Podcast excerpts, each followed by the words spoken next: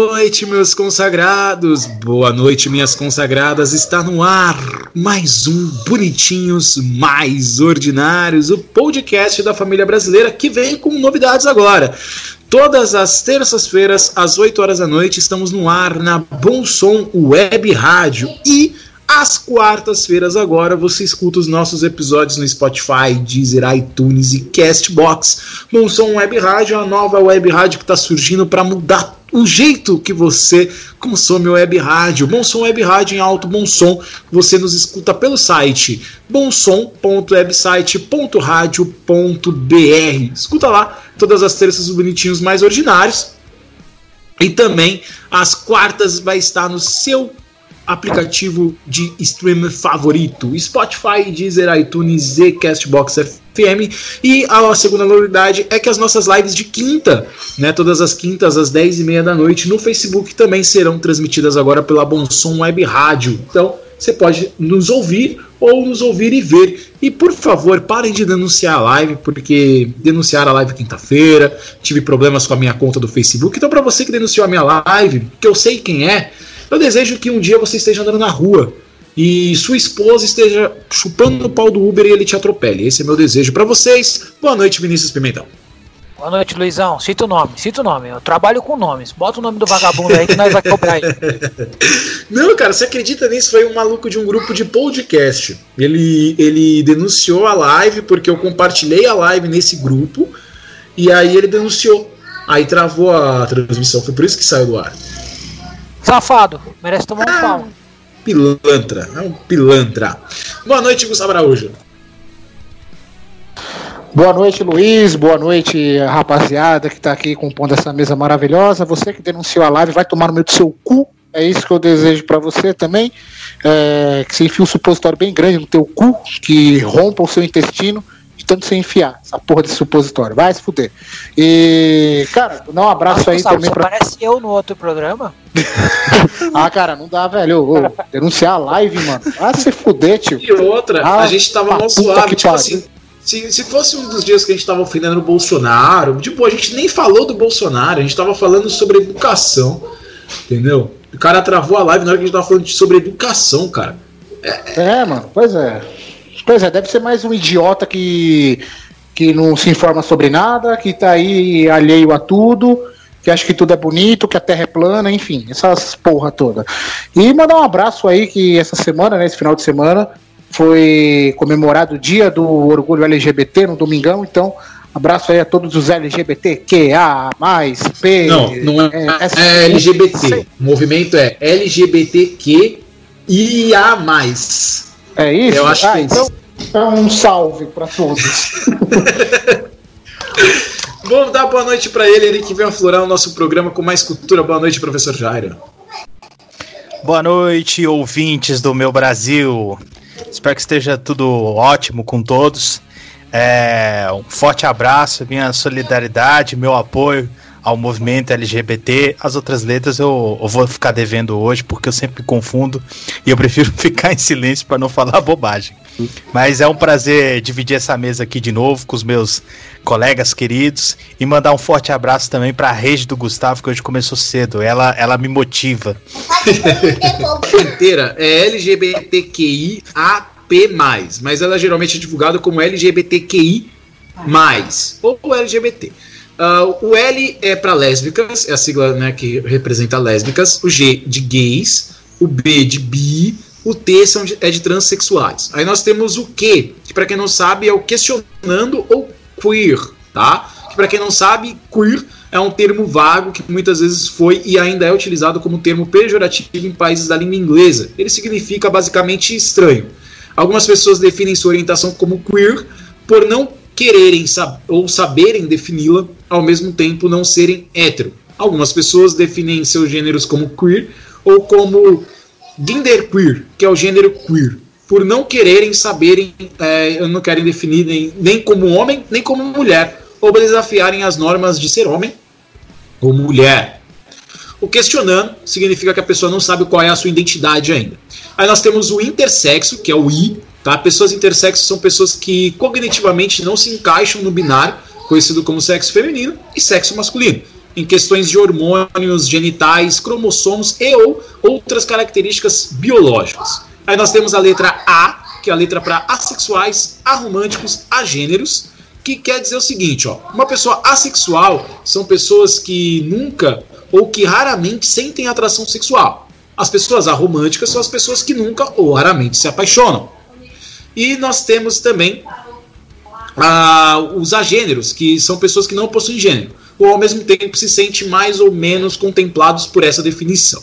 E nós temos o PAN, que é a, a letra P, né? Que é o PAN ou poli, tá? Uh, cadê aqui? A pessoa PAN. Deixa eu achar. Pessoas PANs sentem atração por todos os gêneros, ou independentemente do gênero. Ou seja, uma pessoa pansexual ela sente atração por todos os gêneros, ela se interessa pela pessoa. E a pessoa poli são pessoas que sentem atrações por muitos gêneros, tá? É, que é importante a gente. não, o pan ele sente atração por todos os gêneros, ou seja, ele sente atração pela pessoa, independente do gênero que essa pessoa é. E, e a pessoa poli sente atração por muitos gêneros, tá? ah, tá? Porém, a gente não então pode, pode confundir ela. É, a gente não pode confundir como polissexuais ou polirromânticas, tá? E também não são as pessoas que praticam poliamor, ok? Então essas são as representações de toda a sigla LGBTQI AP+. Então parabéns aí pelo, pelo dia de vocês. Emerson Nunes, boa noite. Boa noite, Luiz. Boa noite aí a todos os presentes neste programa maravilhoso. A todos os ouvintes aí, uma boa tarde, uma boa noite, boa madrugada, independente do horário que vocês vão escutar. É, eu dei uma sumida aí, tava resolvendo algumas coisas pessoais, mas estou de volta aí com comentários mais bizarros do que nunca. E é o cara é que derrubou é na semana passada, eu desejo que caia uma pica do tamanho de um cometa no colo dele. Muito obrigado, Emerson. Daniel. Boa noite, Luiz. Boa noite, meus amigos dessa mesa maravilhosa, desse podcast maravilhoso. Cara, eu fiquei feliz que você não me chamou hoje pelo meu apelido, que né, só vai ser a partir das meia-noite que é permitido. É, para quem não entendeu, o Vinícius Pimentel pode fazer as honras? Dandan Bombom chegando na área aqui no Bonitinhos Mais Ordinários. Gente. O atorzinho pornô amador de Pirituba. tá vendo o título novo aí que eu tô lançando? Já está no meu Tinder, então vamos ver se vai fazer sucesso. Espero que com esse podcast já baixou possa contribuir Tinder, muito mais para mim mesmo. Você já baixou o Tinder? Porra, meu amigo. Porra. É então é sinal que o componente a gente perdeu para sempre. Desse programa. A gente não vai mais ter então a Luísa de volta no podcast, é isso mesmo. Passa assim. A Luísa falou que não queria, então. Fazer Os o cara joga no ventilador mesmo, né, velho? É, bom. É, mano. Mas não, não, nós, nós está traba... nós tá acostumado a trabalhar sob pressão, relaxa. Mas ela Luísa tava na live que não vai participar Mas, mesmo. Ela tava na live na quinta. Da live. Vitão e Felipe Castanhari tem alguma coisa a ver com essa situação ou não? Ou never? não, não. Ô Daniel, mas eu tava fazendo uma análise cronológica aqui e vocês terminaram depois do episódio que a gente falou sobre o Castanhari e Vitão. O que, que você tem a dizer? Não, que eu saiba nada, cara. Não. Como vocês sabem, o, o corno é o último a saber. No caso, ainda vamos não sei lá, de nada. Lá, Daniel, se... Que é tipo isso? Um caso de família. Aqui é tipo um caso de família. Conta aí pra nós, o que, que aconteceu? Não, não, não vamos contar. Deixa Só me avisa a hora pra eu tocar o berrante aqui, fazendo favor. Deixa isso pra nossa live quinta-feira. Você que quer saber.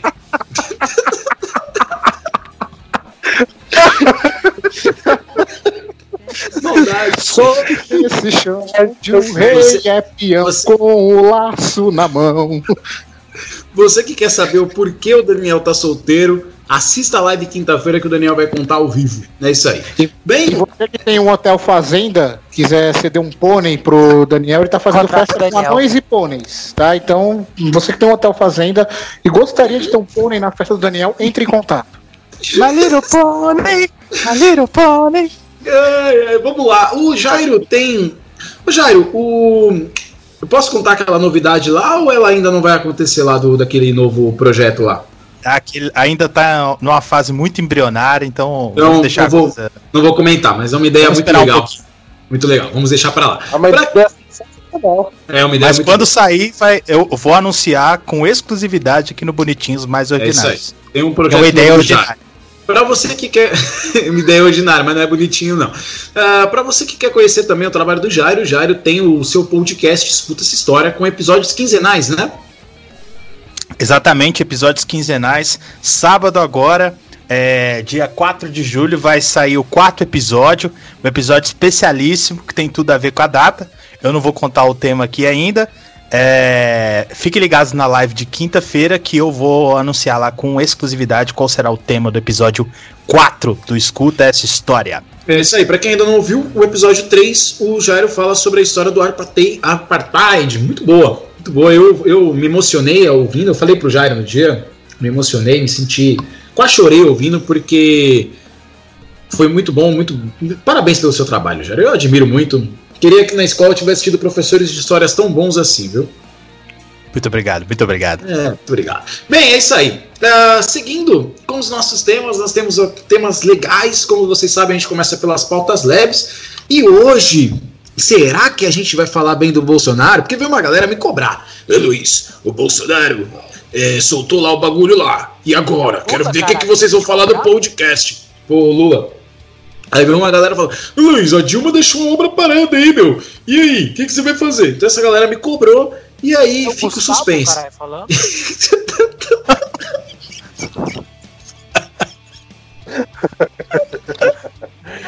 Não, mas- cara, assim, eu sou ruim de imitação, mas você é péssimo. Não, não, não. São as Ao pessoas. vivaço, ao vivaço. Eu não, eu não estou imitando alguém em definitivo, eu estou imitando pessoas que falaram comigo. Então, para você que me cobrou a, a- a nós falarmos bem do Bolsonaro, Fala espera. do filho da puta aí que- que mandou a gente vai falar. o- fala Não, não. Não vou falar dos nossos ouvintes. Nossos ouvintes eu não, não, não ofendo. Seguinte, Você deixou É. o cara retraído, velho. é, o Vinícius, o Vinícius hoje tá bravo, mano. Tá bravo. Ô, Vinícius, Ah, tomar no cu, antes você que quer falar alguma coisa. que isso? Eu ia te, que isso? grátis. Do nada. Eu ia te perguntar um negócio, mas tá, vamos seguir, vai. É, Isso, que, briga- isso que o programa hoje seria mais leve, hein? É, mas leve. Exatamente. Em briga com o TikTok, Instagram quer achar seus próprios famosinhos. O Instagram dobrou sua aposta no embate com o TikTok diante da enxurrada de criadores surgindo no app chinês. A rede social, né, no caso o Instagram, quer incentivar que outros famosinhos surjam em sua plataforma. Para isso, aposta mais fichas no cenas. Aqueles vídeos com efeitos criativos que lembram o formato rival do TikTok. A partir dessa terça-feira, dia 23, o Cenas não será apenas repaginado, mas levado a dois novos países, como França e Alemanha, e também rebatizado e passará a se chamar de Hells. As novidades serão liberadas aos poucos para os usuários. Então é assim, o Facebook ele pertence à empresa Facebook, né, o Instagram. Ele pertence à empresa Facebook e ele já fez isso ano, passa ano passado, dois anos atrás, com o Snapchat, né? O Snapchat ele era uma rede de você fazer fotos instantâneas, que são os stories, né? Com filtros e você postar vídeos curtos e depois eles acabavam sendo deletados em 24 horas. O Facebook tentou comprar o Snapchat. O Snapchat não quis ser vendido para o Facebook. E aí o Facebook foi lá e lançou a função de stories no Facebook, depois lançou isso no Instagram e depois lançou isso no WhatsApp. Né? Qual foi a consequência? A consequência é que o Snapchat morreu. Praticamente ele morreu. Ninguém usa mais o Snapchat porque todas as pessoas foram pro Instagram, porque ficava mais fácil usar lá. Ou você posta o seu status do WhatsApp compartilhando no Facebook, ou você posta no Instagram já vai pro Facebook também, ou no Facebook e vice-versa. E aí agora, novamente, o Facebook tentou comprar o TikTok, porém o TikTok é uma empresa chinesa, dificilmente eles vão aceitar ser vendidos por uma empresa americana, a gente sabe disso, né? existe toda essa guerra comercial. O TikTok recusou essa, essa compra. E aí o Instagram lança uma ferramenta com a mesma função que o TikTok faz. Seria o começo do fim, assim como foi o fim do Snapchat para o TikTok, Emerson Nunes? Bom, vamos lá. Cara, vale lembrar que o Facebook tentou comprar o Tinder uma vez, né? E o Tinder não aceitou ser vendido. E aí eles colocaram aquele Facebook paquera, né? E nem por isso o Tinder acabou, né? Tanto que o Daniel tá aí instalando. É... Então, cara, assim, ao meu ver, na verdade, o ideal é esperar um pouco para ver como as pessoas vão reagir a essa nova função. Uh, pela maneira que o TikTok funciona, eu não acho que o Instagram são igual vai fazer as pessoas pararem de utilizar o TikTok. Porque querendo ou não, enquanto o Instagram é um pouco mais voltado para imagem pessoal e entretenimento, o TikTok ele é voltado totalmente para entretenimento e para destruir a sua imagem pessoal também, né? É... Então, acho que assim, vai ser interessante observar a, man a maneira que as pessoas vão, vão se comportar dentro de cada rede social. Mas tendenciosamente eu acredito que o Instagram vai conseguir aumentar, na verdade, sua lucrabilidade, mas não vai necessariamente se afastar muito do, do TikTok em questão de lucros e nem derrubar a empresa como aconteceu com o Snapchat. Até porque o TikTok ele vem se mostrando também, além de uma ferramenta muito popular em ascensão, né? É, ele vem conquistando o gosto de muitos usuários, principalmente agora nesse tempo de isolamento. Então, justamente por conta desse crescimento que o TikTok ainda vem tendo, eu não acredito que o Instagram vai conseguir cancelar, entre aspas, a empresa de uma forma tão rude, né? de, uma, de uma forma bruta. Só colocando a mesma função. É isso. Discordo. Discordo. Eu acho que o grande problema dessas redes sociais, por exemplo, o Snapchat e do TikTok, é que ela só dá para você fazer aquilo. Então você entra no TikTok, você publica os vídeos e vê vídeos. No Instagram, você vai ver as fotos, você vai ver os stories, você vai ver também esses vídeos. Né? Então, então é, eu acho. Uh, uh. Peraí. Escada tá Parou. tá foda hoje, né? Parou. É, não, o eco tem alguém que tá me dando um eco. Um eco. Quem será? Vamos lá. Acho que dá pra ir. Acho que vai. Vamos lá. É, então, voltando, Emerson. Eu discordo de você, respeito sua opinião, mas discordo de você. Eu acho que essas redes sociais menores, como o Snapchat era, que só dava para você fazer aquilo, e o TikTok também, elas tendem a perder pro Instagram, porque o Instagram tem mais funcionalidades. Então é mais fácil eu ficar também numa rede social só. Foi o que aconteceu. As pessoas elas acabaram migrando pro, pro Instagram, porque era mais fácil ficar lá do que ir para outro vídeo, né? Tem aquele detalhe que o TikTok, como você disse, ele é feito para as pessoas, entre aspas, passar vergonha. Então talvez elas sigam no Instagram, porque aí no Snapchat elas meio que se escondem. Mas eu também não vejo por que a pessoa publicar um vídeo na internet pra, se ela quer que ninguém veja. Bem, Vinícius Pimentel, o que, que você acha aí da guerra de Instagram versus TikTok? Cara, eu vou botar um ponto aqui que nenhum, nem você nem o Emerson falou. É, o Snapchat era uma empresa americana. E o TikTok é uma empresa chinesa. E assim, a grande ilusão é a gente achar que o mercado se volta todo ao, ao ocidental. E não. A China ela tem um bilhão e poucos milhões de pessoas. E mesmo que o Instagram consiga fazer uma grande evolução, ainda assim o mercado do TikTok vai ser grande na Ásia. Então eu acho que o Instagram pode crescer um pouco, mas o TikTok ainda vai, vai nadar no que ele se propõe abraçadas largas. Só o Gustavo. O que, que você acha aí, Gustavo? Essa guerra, quem vai ganhar? Cara, eu acho que no final das contas, no, tipo, talvez o TikTok não dure muito. Assim, é uma opinião minha, né? Eu acho que no começo do TikTok parecia o Dub Smash com, com Vine, né? Eram vídeos curtos e de dublagens de, de, de cenas, enfim, de, de música também. Então acho que é, é mais uma moda que veio. Gostaria muito, aliás, que ficasse, viu, Luiz? Porque apesar de ser moda, eu não tenho TikTok e tal, mas seria algo novo, né? É, ia fugir um pouco, porque redes sociais daqui a pouco vai virar um monopólio do Facebook, né? Só empresas do grupo vão, vão estar despontando entre as, as principais redes sociais da, do, do planeta. Então, que nem o Google consegue superar, né? Exatamente, cara. É, é, é, o, o, Facebook realmente é um fenômeno, cara. Ele é um case de sucesso assim fantástico. É, porque ele tem um concorrente de peso, né? E peso de ouro, que é o Google.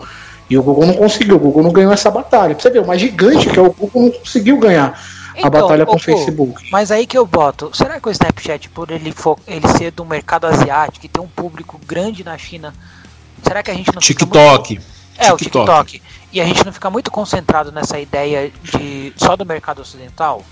Pode ser, Vini, pode ser.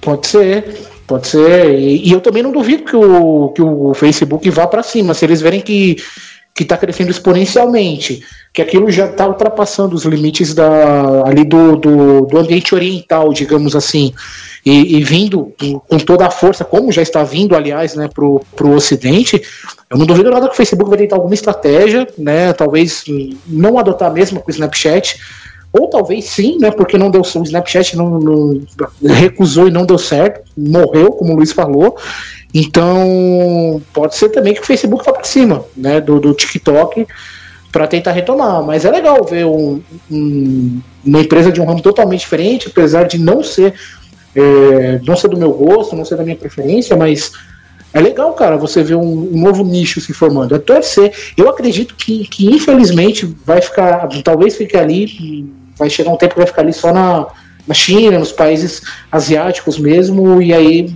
vai morrendo aos poucos. Mas tomara, tomara, tomara que eu esteja errado e que ela cresça, porque, cara, você ter monopólio de rede social é o fim da picada, né, velho? Engraçado é que eu nunca vi o, tem... o, o, Facebook tentando comprar o Twitter, né? Não. Não, porque eu acho que são linhas diferentes de estratégia, né? O Facebook ele é uma, uma rede social mais mais íntegra do que o Twitter já foi e do que o, o Twitter pretende, pretende ser também, né? É verdade. Ô, ô Luiz, só dá um, dá um recado aí, né? Falando do TikTok, falar, ô, ô, ô Isimário. Isimário, pode passar vergonha, velho, com esses vídeos, cara. Você acha que alguma mulher vai cair nessas cantadas toscas que você faz, cara? Você, puta naipe de ator da malhação, dessas cantadas da, da malhação, tá ligado? Que colava lá em 2003, velho. Ah, porra, vai pro inferno, velho. Vá pro inferno, velho. Né? Não, tô falando do Isimário, professor. O tal sedutor do TikTok. É um moleque. Ah, pô, vai pra puta que pariu, velho. Chato pra caralho, velho. Ah, tomar no cu também. Isso aí, Gustavo. Tô fazendo escola. Não, mano, pior que a mulherada não curte, tá ligado? Esse, esse, aí é que tá a questão. A mulherada em peso, né? Não, não tô falando a, a, a mulherada. A mulherada em geral, ela, elas não curtem, cara. Eu achei ele muito tosco, muito idiota, velho. E o cara tá ganhando fama, assim, é uma bobagem, né? Uma besteira. Aí a gente já diz muito o que é esse, esse mundinho aí da internet, esses, esses tais influencers, né? esse puta termo bosta também, influencer. Né? É, então a gente vê aí que é só fazer qualquer merda hoje que você ganha dinheiro, cara. É isso aí, o hate hoje é real. Alborguete está entre nós. É, Daniel Guimarães, você que usa muito o Tinder, né? É, você usa o TikTok também? Obrigado, Daniel, pelo silêncio. Muito obrigado. Ele ainda está obrigado. bravo que a gente falou sobre é. Isso aí. Você não vai responder? jamais, jamais. Claro que eu vou, cara. Calma. Ah, demorou pra caralho pra responder, oh. mano. Ô, manda o meu bagulho tem que ser dinâmico aqui. É um podcast. Mano, parece... É um podcast, não é, não é carta. Eu tenho que falar, você tem que responder. Mulher, tem que responder. Tem que falar, você tem que responder. Entendeu? É por isso que o Daniel tá solteiro, Luiz. Oh. É. Frações com a sua. É, é Pressionando ele emocionalmente. Tô pressionando ele emocionalmente. o tipo de pressão que eu fazia para ele, ele ia ficar solteiro antes. Essa é Grande verdade. Fala aí, Daniel, diga aí, diga aí, diga aí. Cara, eu até baixei o TikTok, só que eu só tô seguindo duas meninas, que tipo, duas pessoas que me pediram pra seguir. E só, cara, eu nem tô abrindo essa bosta. Ah, duas é, meninas. Eu fiquei sabendo. Conta mais pra gente. É, duas meninas. Mônica Matos e Márcio Imperator, é isso. Meninas, né? é, menino, não, cara, é, mas uma Mano, Márcia Imperator, cara, ela tem 40 anos, ela nem sabe o que é TikTok, irmão. Eu tô seguindo a Elisa Sanches, cara. Aperta que ele solta outra, hein? Aperta que ele solta outra. Me perguntaram as meninas, eu falei uma delas, pô. Elisa Solta outra aí, Sanches e a outra é a Esther Tigresa. Eu já ia falar. Essa é imune ao Covid, hein? Essa daí o Covid louco. chegou nela e falou: Não, cara, que eu não entro mais nem fudendo, velho. Foi embora. Não, mano, se for ver o vídeo dela, você pega AIDS, cara. É isso aí, Esther Tigresa, próximo processo de Daniel Guimarães, que adora receber um processo desse podcast. Um abraço ao, ao pessoal do podcast Sex Personas, que no último episódio eles falam da Esther Tigresa. Muito bom, recomendo. É, escutem lá no Spotify, Deezer e todos os outros agregadores. Ô, ô Vini, mas em relação a Esther Tigresa, o cara falou de processo de Esther Tigresa, ela tá acostumada a entrar na vara já, velho. Isso daí é mais uma só. Mas Não Daniel? só em uma Ela tá vara, às vara vezes O ela, Danielzinho tá curtindo? Entrar na vara? é, não só em uma vara, às vezes ela entra em duas varas ao mesmo tempo, Daniel. Um negócio absurdo. Exatamente. Então, qualquer coisa o Ibama não me processe. É. Cara, que preconceito com o trabalho da menina. Bom, A Esther Tigresa trabalha com o povo, Daniel. Com o povo pro povo, cara. Para de ser preconceituoso, mano. Do vi- do pó viemos, do corre preconceituoso. Lembre-se disso. Ok, ok, ok. Sem preconceitos, sem preconceitos. Não, então, agora falando sério, de verdade. Cara, então, tipo, pra mim eu não consegui achar interesse no TikTok. É uma coisa muito mais que vai focar no nicho adolescente. Pra quem gosta também de fazer esses videozinhos é, que tem, que eles disponibilizam pra poder pra você poder gravar e jogar na internet, mostrar pra família e tudo mais. Sabe, não, não é o tipo de conteúdo que me agradou. Tipo, é como você falou, Luiz. É, como o Luiz falou, não sei quem, quem falou agora, desculpa, eu me perdi agora, que falou que o Instagram já, tipo, copiou uma coisa que o Snapchat faria, o Snapchat faz, e só que o Instagram tem muito mais funcionalidades. Então, tipo, você vê as fotos, você vê os vídeos das pessoas, você vê esse tipo de conteúdo estilo Snapchat. Cara, o o Mark Zuckerberg não ficou contente não conseguir comprar o Snapchat, que ele transformou o Facebook, o WhatsApp e o Instagram com, com o Snapchat, que são os stories. E todo mundo reclamou no começo, mas todo mundo usa, cara. Então eu acredito que o TikTok não vai ser. ah, eu acredito, que, uma opinião minha, que não vai ser uma grande potencial para bater de frente com, com o Instagram. Acho que em- depois de um tempo vai começar a ficar saturado como o Dubmesh ficou, como o Snapchat ficou. Então não, não tem. Ao menos que os caras criem também um- uma no- novas ferramentas que sejam atrativos para o público, que aí esses sim eles vão conseguir atingir maior público, vão conseguir ficar mais tempo no mercado, né? Mas eu, eu acredito que, mano, o, o tio Zuckerberg ele tá fazendo um monopólio grande de, de rede social, cara. Esse cara ele vai querer ser presidente dos Estados Unidos, daqui a pouco vai ser presidente do mundo, tá ligado? É melhor que Vai o ser- melhor que o vai pode daqui- ser. Sim, mas aí ele pode bater de frente com o Mickey Mouse também, mano. Que há teorias das conspirações que dizem que o Mickey Mouse vai ser lançado pra presidente. Nessa eu acredito fielmente. Pelo menos o ser Mark o Zuckerberg não vai governar pelo Twitter, né? E falando nisso, assim, um- vamos botar uma polêmicazinha aí. Saiu um videozinho do excelentíssimo Laranjal da Pingulinha Pequena. Que ele, ele retweetou um vídeo dos eleitores dele falando white power, né? Incentivando o white power nos Estados Unidos, né? Ah, mas que o, o Trump flerta com, com essa galera reacionária, é, é, é, racista e tal, isso aí, é- essa desconfiança, para ficar em termos polidos, não é de hoje, né? É, na- su- saiu aí algumas declarações de um ex-líder lá da Ku Klux Klan, eu não consigo falar esse nome direito. E ele, ele é todo, todo enrolado aí né, nessas coisas, mas assim, não se prova nada e tal. Parece um outro presidente colega dele. Então fica só no só na discussão mesmo. É que assim, a questão, professor, é que pelo fato dele ter compartilhado esse vídeo, é, ele provavelmente vai perder o apoio dos conservadores moderados nas eleições, que foi aquela galera que basicamente elegeu ele pela Califórnia e pela Pensilvânia, que são estados que decidem geralmente a eleição nos Estados Unidos, né? Que são aqueles é, que não têm um lado, não são nem democratas nem republicanos, né? Eu particularmente vejo que as, as próximas eleições estadunidenses elas tendem a não reeleger o Trump, a não ser que aconteça algum plot twist é, completamente irreverente, novo aí na, nesse cenário, mas a, a popularidade do presidente estadunidense é, cai a cada dia e a condução desastrosa da pandemia, né, é, pelo governo dele, só está contribuindo para piorar esse cenário. E claro que a, a não reeleição dele também vai ter impactos por aqui. Caso bem semelhante, inclusive. Ou então, professor, que o Trump arranje um jeito depois de contratar aquele espião russo novamente, né? Para fuçar nas coisas do Joe Biden, né? Para ele tentar ganhar, para ele se tentar se reeleger, né? É, a tentativa de impeachment sobre ele girou, girou em torno disso, né?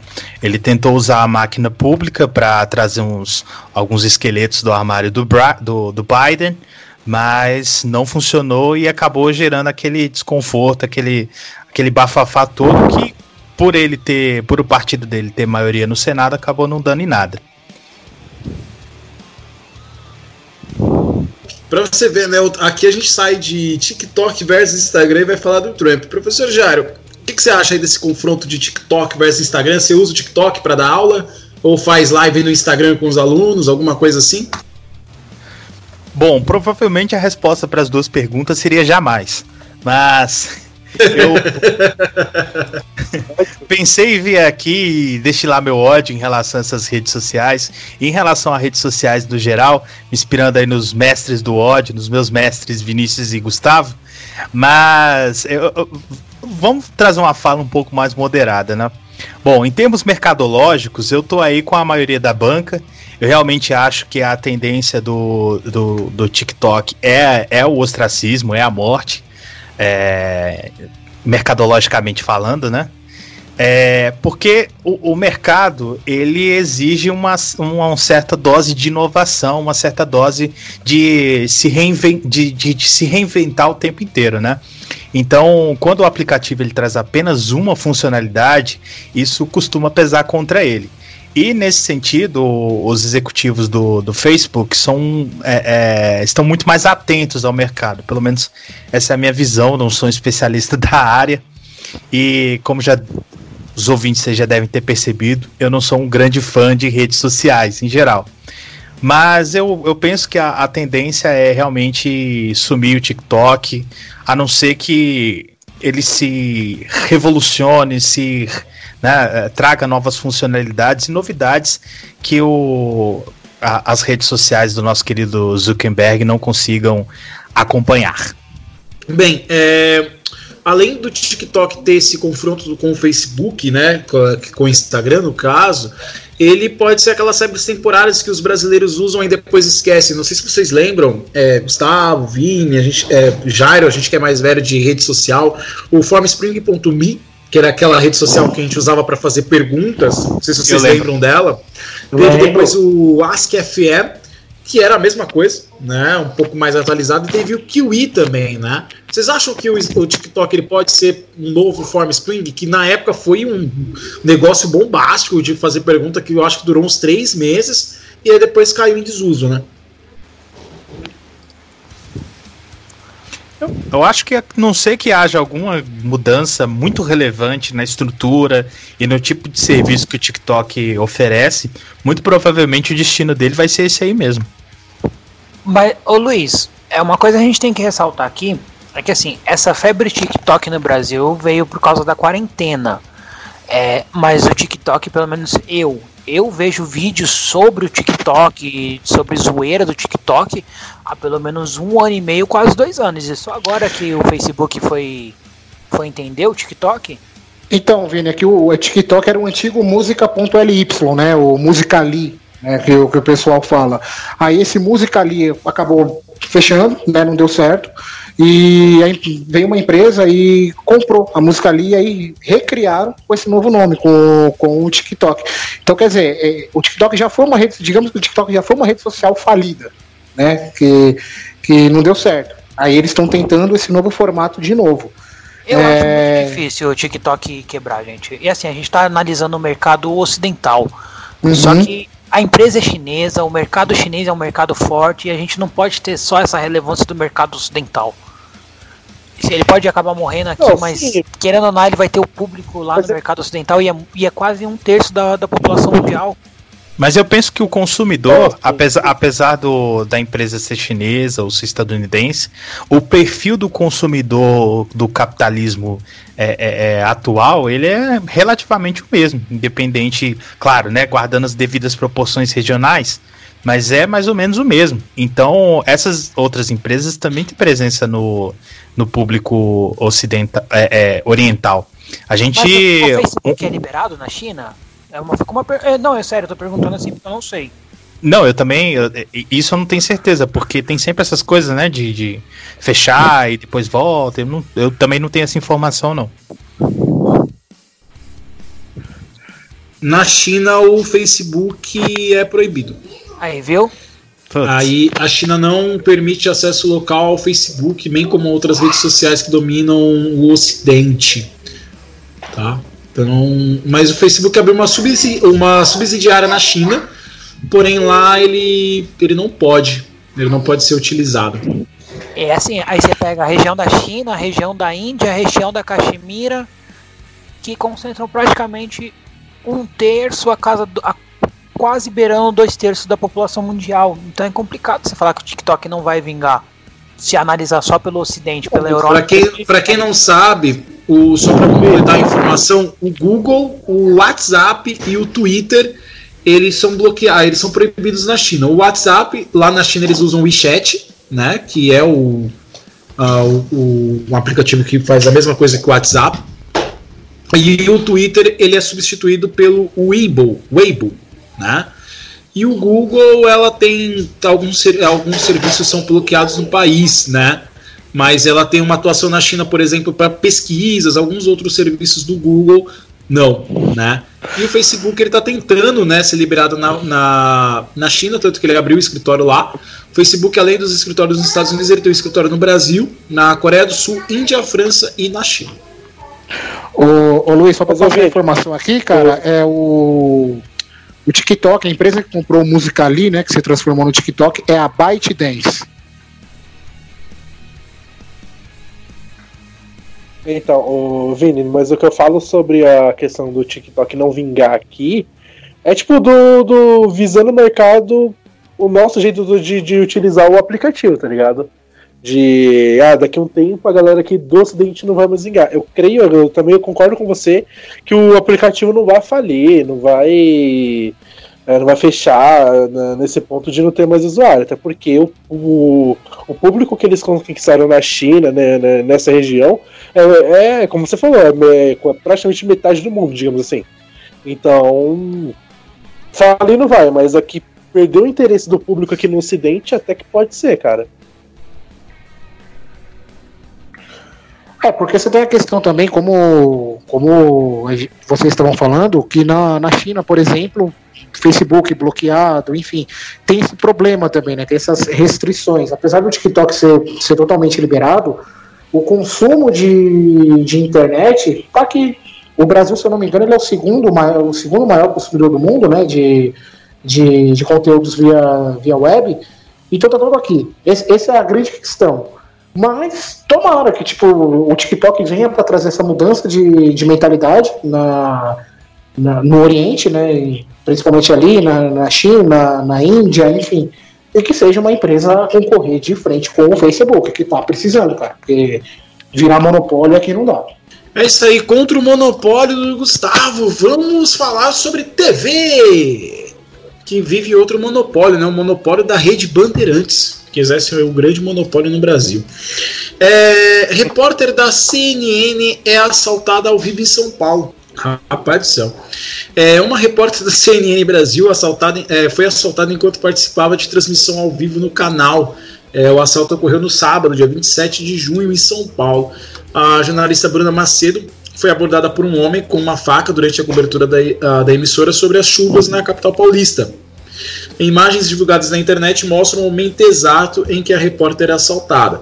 Após a transmissão do roubo ser mostrada, o âncora do jornal confirmou o roubo e disse que a jornalista teve dois celulares levados pelo assaltante.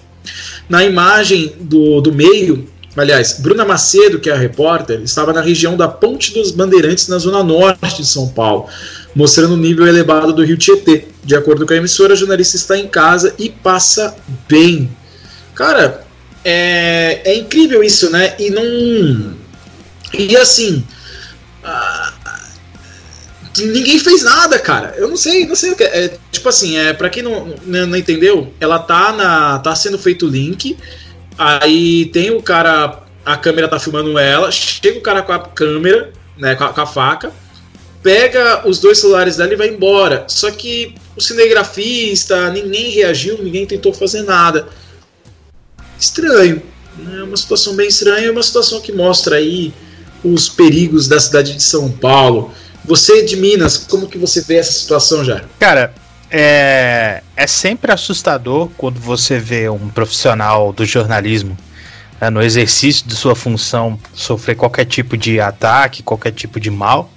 É, eu particularmente vejo isso de uma forma muito negativa, ainda mais é, em um link ao vivo, né, numa cidade como a cidade de São Paulo, em meio à pandemia.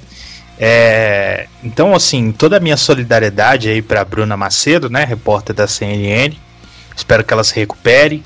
Você comentou a questão da, da reação, né, de cinegrafista e tal da equipe é aquela coisa, né? A gente nunca sabe como a gente vai reagir até o momento em que a, a coisa de fato acontece, né? Então é, é, até difícil comentar. Mas eu só queria trazer um dado para pensar é, essa questão. É o seguinte: é, em 2019, a ONG Campanha Emblema de Imprensa é, co colocou o Brasil como quarto lugar no ranking de países onde é mais perigoso se exercer a profissão de jornalismo. Então, espero que a gente consiga ter um ambiente mais saudável para os nossos jornalistas aí, porque a função deles para uma democracia saudável é essencial. Gustavo, você chegou a ver o vídeo do assalto, cara? Eu vi, cara, eu vi. Vi ontem na, na, na, própria, na própria CNN, né? Eles mostraram de novo e vi na internet depois. Lamentável, né? É, o melhor é, é, O cidadão ele fica parado por quase meia hora né, lá na, na ponte, acho que era na Ponte das Bandeiras, né, lá na, na marginal Tietê. E, e, ele espera, cara, ele dá o bote, parece cobra, né, cara, quando dá o bote, dá, dá o bote certeiro, velho. Só que o cidadão ele não conseguiu tapar o rosto, né? Ele tentou virar de lado, fazer as. Mas não deu, cara. Pegou ali, inclusive é, tem cavanhaque, enfim, não, não deu pra esconder. O bonitão não conseguiu. Ô, ô, é, diga. Eu, eu dei uma, uma lida, pesquisada sobre isso, e ele foi preso hoje. A polícia militar prendeu ele. Sim, sim. Só não encontraram os celulares, né? Ah, provavelmente ele já tinha desovado em algum lugar, né? Vendeu ou passou pra alguém, enfim. Não, é assim, é, vamos, vamos falar real. É noia. É nóia. Nóia, não, é, claro. É nóia que usa pedra. Vamos lá claro. pra você que não sabe como é que funciona. O malandro viu a oportunidade, a ocasião faz o ladrão. Ele viu a ocasião, ladrão que é, na seca pra usar uma pedra, foi lá e roubou a mina. É Aí isso. vem a hora, ele, ele vai lá, tira o chip do celular, desova o, celu, desova o chip e vende o chip na, na biqueira, vende o celular na biqueira para comprar pedra. É isso, gente. Pois é, é isso. Essa é a situação. Não, não tem como fugir da, da realidade, né? Se você tá impactado com isso que o Vinícius falou, cara, desculpa, você não vive no Brasil, velho, porque isso é o que mais acontece principalmente em grandes metrópoles como São Paulo, né? Lamentável, cara. Toda a solidariedade aí para Bruna que estava no exercício da profissão dela é, não estava lá afetando ninguém, pelo contrário, estava fazendo uma prestação de serviço, né, que é o papel essencial do jornalismo, informando sobre a, a, a alta né, do, do, nível do Rio Tietê devido às chuvas que, que aconteceram em São Paulo, na, principalmente entre sexta e sábado. Então, toda a força para ela aí, que ela se sinta bem, que ela não perca o medo de fazer a profissão, que eu tenho certeza que se ela está nesse meio, é porque ela gosta muito, né? Porque ela quer encarar mesmo. Então, toda a força aí para ela, que ela se recupere e que logo, logo ela volte aí às matérias da CNN. É isso aí, Vinícius Pimentel, cara, que situação triste, né? Uma situação chata, né, mano? Você vê a pessoa sai para trabalhar, acorda cedo, entra numa redação para fazer uma matéria, para fazer uma série de matérias, e vem uma pessoa, é... e aí você bota a questão, ah, é usuário ou não é usuário, é ladrão ou não é ladrão, mas vai lá e te cria um trauma. É, porque essa menina vai ficar traumatizada. Só as pessoas que sabem que já sofreram um assalto a mão armada, ou arma de fogo, ou arma branca, sabe a situação de sofrer um assalto, sabe o trauma que é, sabe o quão difícil é superar essa situação. E assim, a gente vê a impunidade muitas vezes acontecendo com colarinho branco e se exercendo com o mais pobre. Esse rapaz, ele é um usuário de drogas. Certamente ele vai ser punido, entre aspas, nos rigores da lei. E aquelas pessoas que roubam de colarinho branco e que não são punidas? São ladrões tão quanto. Então fica aí a dúvida sobre o, fica a questão sobre o nosso sistema político e judiciário, né? Que pune uns e passa a mão em outros. Emerson Nunes, você já foi assaltado, cara? Cara, eu tenho mais cara de noia do que o, o pessoal daqui, né? Então, naturalmente, não. é, é... Aí ele quer assalto, tá ligado? não, que isso, gente. Não, não me julguem pela cor. Pior que ninguém falou nada, né, velho? Zoeira, zoeira. Se entregou muito, cara. Mas então, cara, é assim, puta, mano, que baita situação bizarra e ao mesmo tempo é um retrato muito claro do que é o, o Brasil hoje, né, cara? É, tinha lá uma equipe, na verdade, né, exercendo o trabalho, os caras foram roubados com uma faca por um noia naquele momento e você não, não tinha nenhuma autoridade, nem, nenhum, né, nenhuma polícia civil por lá e, demo, e a, a polícia demorou para agir também, né? Um pouquinho. É, mas, não acho que essa também seja a grande questão. O problema é que, não sei se vocês viram, mas nessa matéria rolou vários comentários é, do gênero. Ah lá, socializou o iPhone com um ladrão. Ridículo. E, cara, é isso que me deixa puto, porque rolou uma situação que retrata o, o Brasil contemporâneo e as pessoas tratam isso como se, sabe, usam para atacar um lado político, ou suposto lado político, né, de uma pessoa, consequentemente reforçando esse discurso liberal de que é só matar bandido, quando na verdade você vê claramente que o cara que roubou, não tô defendendo também, deixando claro, tá? tenho, tenho uma opinião bem extensa sobre isso. Se um dia entrar em pauta, a gente pode debater. É, mas deixando claro que ambos os lados estavam fragilizados naquele momento. Um era literalmente um, um usuário de drogas, usuários de drogas, pelo menos é, como aquele cidadão, é, é uma coisa que deve ser tratada como um problema de saúde pública, cara. Tá ligado? Acho que assim, até falando sobre isso, para reforçar um pouco, aqui em São Paulo nós temos a Cracolândia ali na luz, que é um, um quarteirão inteiro de um dos bairros mais tradicionais de São Paulo, que é ocupado por usuários de drogas e traficantes. E é, não sei se qualquer um de vocês for, foram, já foi lá alguma vez, mas é bizarro, cara. Eu fazia um projeto é, social lá, uns três anos atrás, mais ou menos. E a condição que aquelas pessoas vivem como reféns, uh, né, como dependentes químicos, é bizarro, cara. É bizarro, porque é um literalmente um esgoto a céu aberto, tá ligado?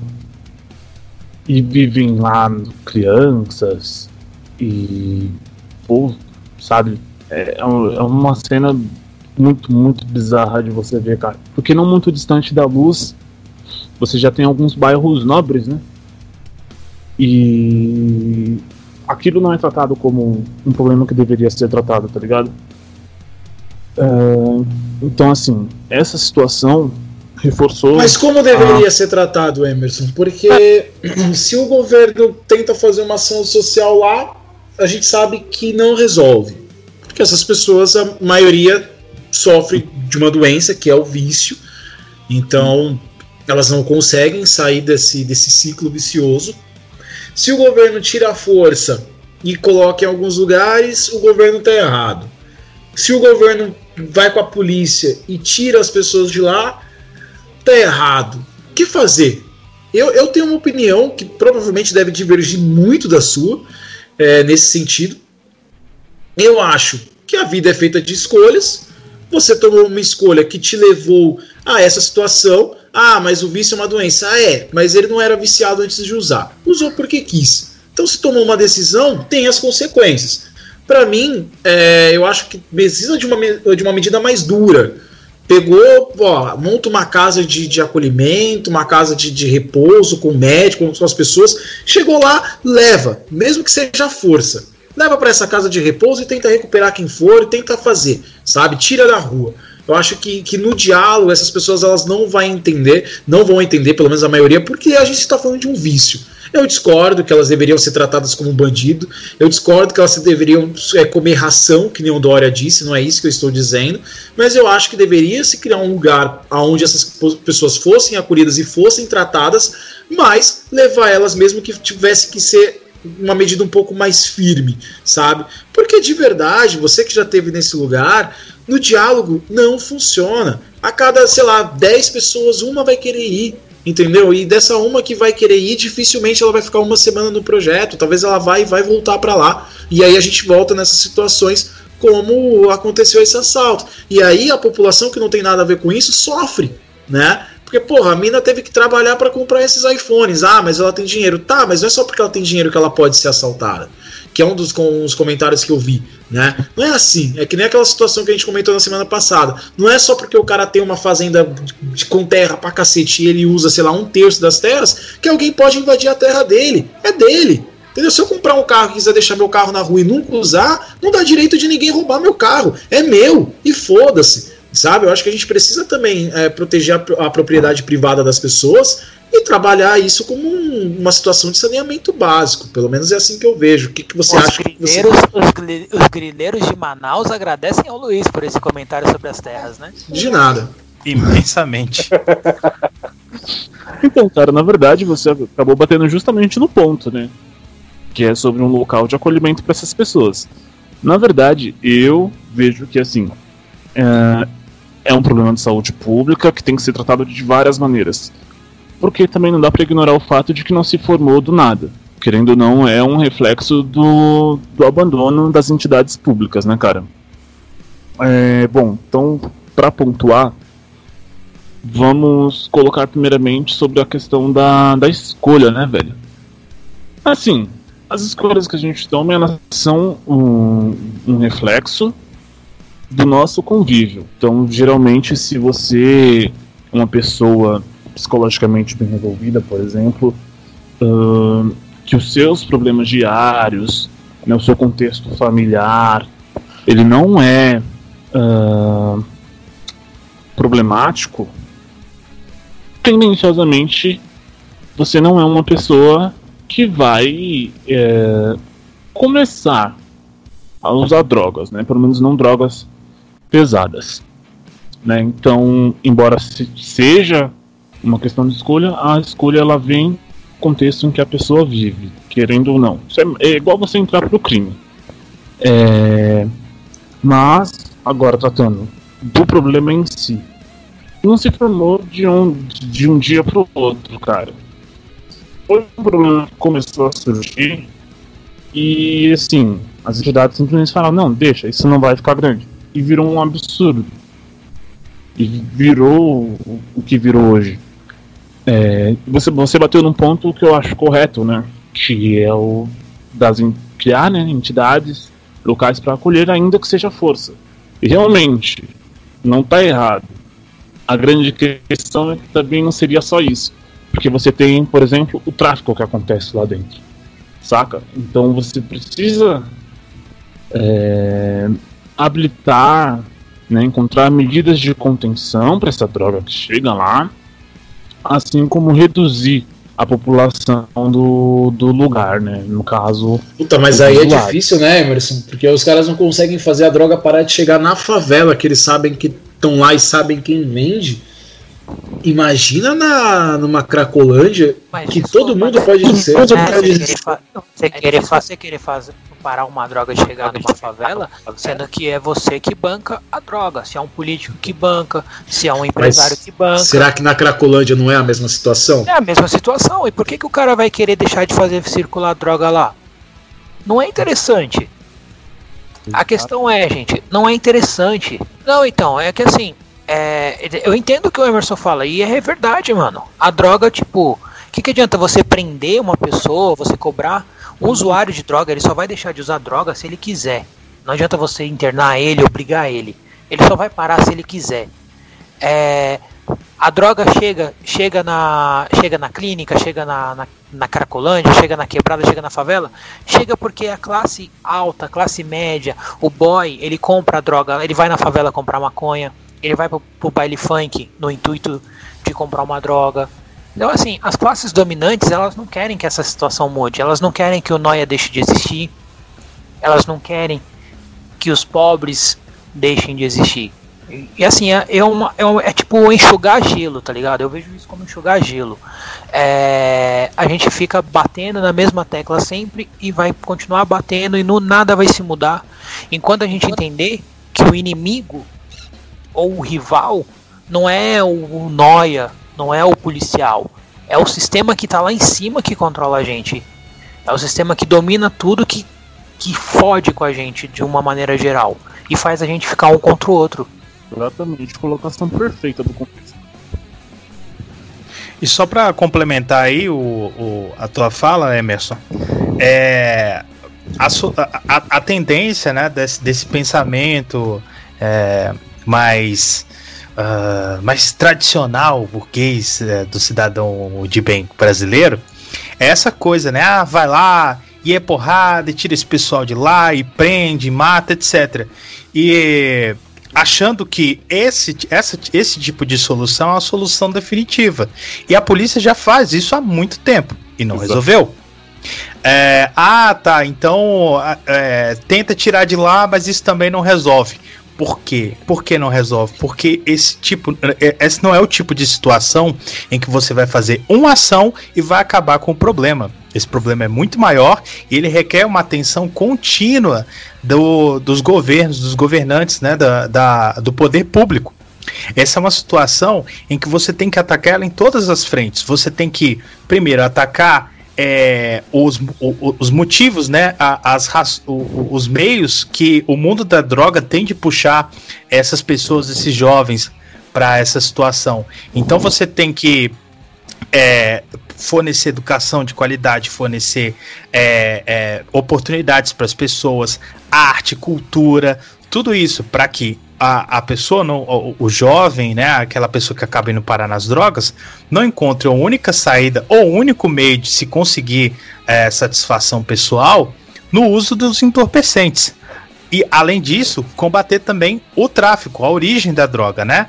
Por exemplo, fronteira. O exército, ao invés de tentar ficar é, é, tomando conta de Ministério da, da, da Saúde, poderia estar patru- patrulhando fronteira, desenvolvendo métodos mais eficientes, eficazes. A tecnologia está aí para isso para monitorar, rastrear e acabar com essa com, com acabar não, né? Mas mitigar a presença da droga no país, né? Do crime Mas- organizado como um todo. Não, por exemplo, não, por exemplo, fazer como o nosso querido amado presidente aí e aumentar a, a, a quantidade de, de armamento que um cidadão comum é, é, pode possuir, o que não faz sentido, não tem nenhum precedente na história da humanidade de sucesso. Ô Jair, sabe o que, que acontece? É que o exército está tão preocupado em passar pano para madeireiro e para grileiro que esquece que a fronteira é importante, que o tráfico da Bolívia e o tráfico da Colômbia vem pela fronteira do Acre e do Amazônia e ninguém faz nada. Exatamente, exatamente. Você pega esses. a- a- a- é, a gente já leu, né? A gente tá cansado de ler é, matérias de entrevistas, de formação de policiais, de que há, é, é, é, há um, um modus operandi de se agir no, na favela, na comunidade, e o um modus operandi de se, de se agir no, no bairro do boy, em Alphaville, etc. Então, assim, a, a, a mentalidade inteira tem que mudar. Então você que tá ouvindo e que vai lá xingar o Bolsonaro, ou vai lá xingar o Congresso, ou vai lá, ou vai lá xingar a gente também, é possível e tudo bem, respeito você. Mas, cara, antes de ir pro Twitter ou pra onde quer que você vá para xingar, aprende a votar primeiro, porra. É isso aí. Vamos à próxima pauta, então, já para pegar esse, esse amor que a gente está sentindo. Vamos falar o seguinte, ó. É, na live de quinta, a gente falou que saiu um novo ministro da Educação. Gustavo ficou meio em cima do muro. Eu falei que via talvez com bons olhos. O Daniel falou que também poderia ser legal. A gente chegou à conclusão que talvez a cor de pele dele tenha influenciado, sim. Não estou dizendo que por ele ser negro ele não pode ser ministro da educação. Estou dizendo que talvez ele seja ministro da educação por ser negro, o que é racismo. Ah, Luiz, não é. É racismo sim. E vai tomar no seu cu, você não sabe porra nenhuma do que você está falando. Essa é a verdade, cara. Primeiro, que assim, quando a gente fala de racismo, quando a gente fala de racismo, a gente não fala de você dar uma oportunidade para alguém para você só porque essa pessoa é negra. Você tem que dar uma oportunidade para alguém porque ela merece, independente da cor. A partir do momento que você dá oportunidade para alguém porque ela é negra, porque ela é amarela, porque ela é parda, porque ela, sei lá, ela é azul, você está sendo preconceituoso sim. Ou seja, se o Bolsonaro, do nada, em meio a uma grande crise, onde as pessoas estão falando que vidas negras importam, colocou o ministro da educação negro só pelo fato do cara ser negro, o Bolsonaro é racista e está fazendo uma jogada de marketing. E é isso. E não adianta você vir passando pano e ficar falando, nossa, quero ver criticar o Bolsonaro agora. O ministro é negro. Quantos ministérios existem? Quantos ministros negros existem? Ah, vai tomar no seu cu, rapaz. Você vive com migalhas? É isso? Ah, então vamos escravizar os negros por 500 anos e dar cota na faculdade. Isso não resolve o problema. Isso não resolve o problema. Negros continuam morrendo. Ah, enquanto continuarem matando as pessoas por causa do tom de pele delas, o racismo vai acontecer. E não adianta você vir dando ministério, ou vir dando agrado, ou vir dando protagonismo em novela, ou vir dando, sei lá, o cu, que não vai resolver o problema, vai continuar existindo. Então, o primeiro passo que a gente precisa, o primeiro passo, a gente precisa olhar. Se esse cara foi colocado no posto que ele é por causa do tom de pele dele, o Bolsonaro está errado. Se ele foi colocado pelo currículo, parabéns ao Bolsonaro. Essa é a primeira coisa que a gente tem que analisar. Porém, talvez quase certeza que ele tenha sido colocado pelo tom de pele. Por quê? Porque o novo ministro da Educação está sofrendo acusações na vida acadêmica, né? A primeira dessas acusações foi um doutorado que supostamente ele realizou na Universidade Nacional de Rosário, na Argentina, título que acabou questionado pelo próprio reitor da instituição, o Franco Bartolacci. Segundo ele, uh, o Decotelli, que é o ministro da Educação, teve a tese de doutorado reprovada. Reprovada. Olha só que coisa, hein?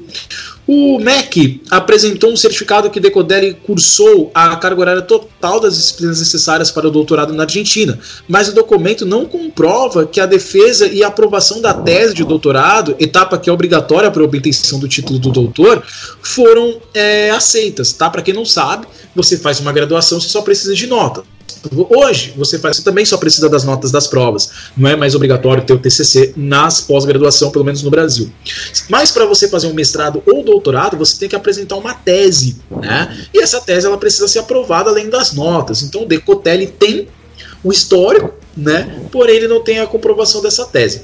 Também foram encontrados indícios que o novo ministro copiou trechos de outros trabalhos acadêmicos em sua dissertação de mestrado sem dar a devida citação aos autores originais, incorrendo, portanto, em plágio. O MEC ainda não se manifestou sobre essas acusações. É isso. Então, provavelmente aí o doutorado, né, é, e o mestrado do Decotelli são podem não ser aí verdadeiros, né? Bem, vamos começar com Daniel Guimarães. Bom, cara, como você falou, né? Na quinta-feira a gente até comentou positivamente sobre esse caso do Decotelli. De que realmente, tipo, não só é, que eu concordei que realmente pode ter sido uma ação de marketing por conta de toda a situação que estamos vivendo, de toda essa essa onda de protestos que anda surgindo nos Estados Unidos e aqui no Brasil parece que cessou, né? Não tem, não vi mais é, protestos contra a repressão policial que acontece nas favelas. E realmente, pode, poderia ter sido uma ação de marketing, só que, mano, o cara pelo menos ali tinha um. tinha um currículozinho ali, né, pra. É, viável para se apresentar para Ele editou né? o currículo dele, tá, Daniel? Só uma informação. É, onde ele diz que ele fez a faculdade na Universidade do Rosário, o Decotelli editou o currículo dele na plataforma Leeds, aonde ele tirou, né, tava dizendo assim, ó, uh, o título da tese anterior informada como sendo Gestão de Riscos na Modelagem de Preços de Soja e o nome do orientador é, que seria o Antônio de Araújo Freitas Júnior, pró-reitor da FGV.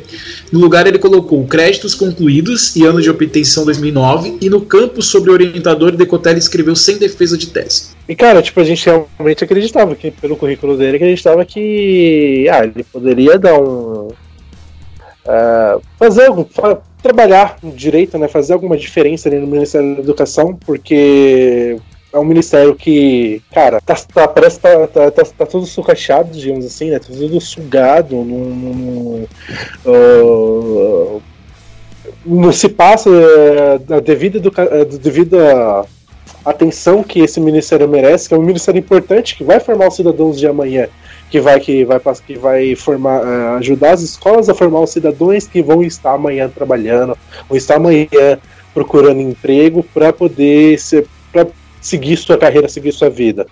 E cara, essa notícia tipo, mano, tipo, a gente tinha uma, uma ação positiva, mas sempre com o pé atrás, sabe? Porque, velho, não dá para ficar feliz com qualquer coisa que o governo Bolsonaro vai colocar, né? E como você falou, cara, tipo, hum, não é questão do. do, do ah, de, o, ele, o Bolsonaro colocou o cara lá por ser negro e. Ah, tá ótimo, não é racismo. Não, velho, não, não vamos pra esse, pra esse lado.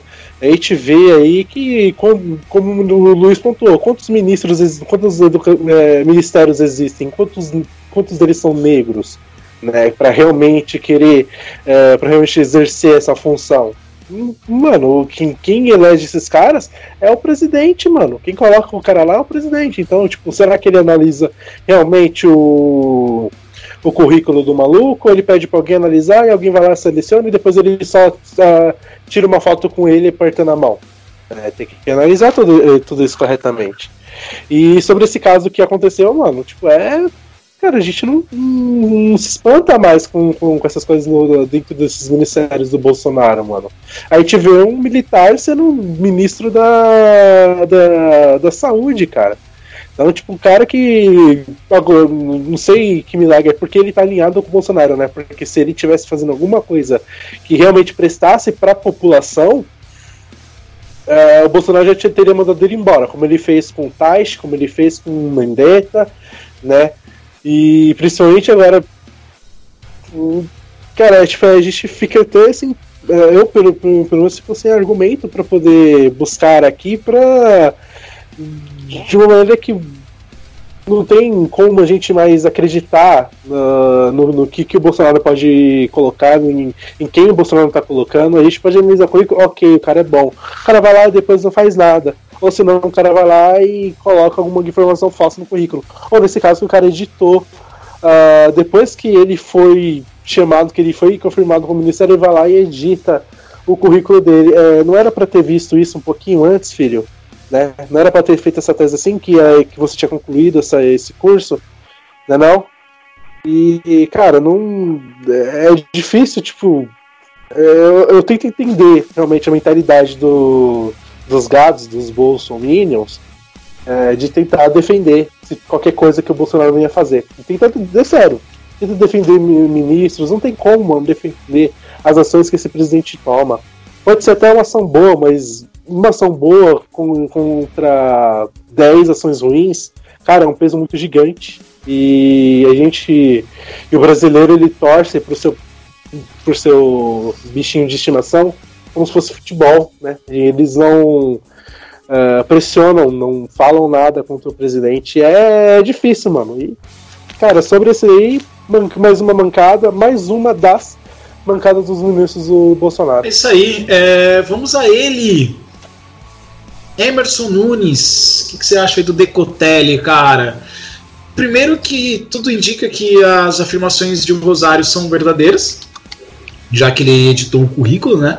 Agora, sobre o mestrado dele que foi feito no Brasil, talvez por ele ser ministro da Educação e o MEC que vai ver, talvez, talvez ele tenha alguma influência. Eu já conheço, eu, eu já, já vi político comprar diploma de graduação, então. O negócio é meio Cara, sujo. de um país que as pessoas tiram mestrado dentro da igreja evangélica é foda, né? Tem mestrado na igreja evangélica? Tamares? Mestrado em igreja evangélica. É, vocês não lembram? Ah, é, a Damares falou que ela era mestrada na igreja. Pode crer, pode crer. Eu lembro, eu lembro disso aí. Tinha esquecido. Deixa eu ver essa fita, pera aí. Cara, é bizarro. Então, cara, é, quem colocou à prova o doutorado do, do novo ministro, né, foi o Franco Bartolatti, né, que é o reitor da instituição, né, da, da Faculdade do Rosário na Argentina. Ah, então, assim, seria muito suspeito ser comprovado, né, que ele tem realmente um doutorado.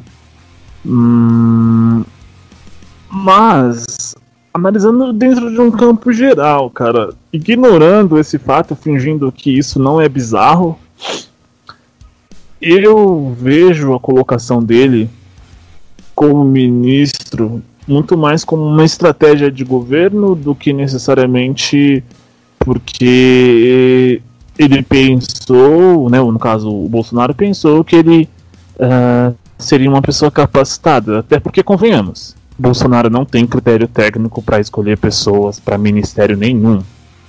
E a gente viu isso muito bem com, com todas as cagadas que vêm sendo feitas no Ministério da Saúde. Você tinha uma pessoa alinhada com alguns pensamentos dele, que era o Mandetta, e aí foi demitido por uma pessoa, né, pelo Taishi, né? No, no caso, o Taishi e o Mandetta eram duas pessoas técnicas com formação da área. É, e depois colocaram um coronel, sabe?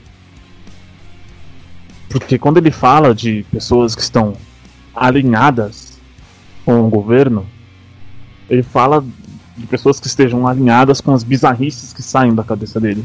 Então realmente não, não acho que ele realmente colocaria alguém no Ministério da Educação, que inclusive é, é uma coisa que ele ataca o tempo todo, né? A educação brasileira, ela é horrível, ela é, no- no- nas palavras do, do Weintraub, né, por exemplo, né, tudo que os jovens fazem nas uni- universidades públicas é fumar maconha, né, é cuidar de plantação de maconha e fazer orgia, né, que que querem dar uma madeira de piroca para as crianças, né, e fora várias outras coisas que ele falou. Ah, então, assim, cara, sendo bem sincero, eu vejo muito mais como uma questão estratégica de popularidade do que necessariamente ele ter entendido, né, que esse nome seria um nome técnico para a área. Ah, e aí isso leva a uma outra coisa, né? Ele também pode ter ah, escolhido o ministro baseado na linha de pensamento, né, cara? Né, por algum motivo é que não, ele não apareceu tanto a público ainda, então não dá para saber necessariamente as ideias dele.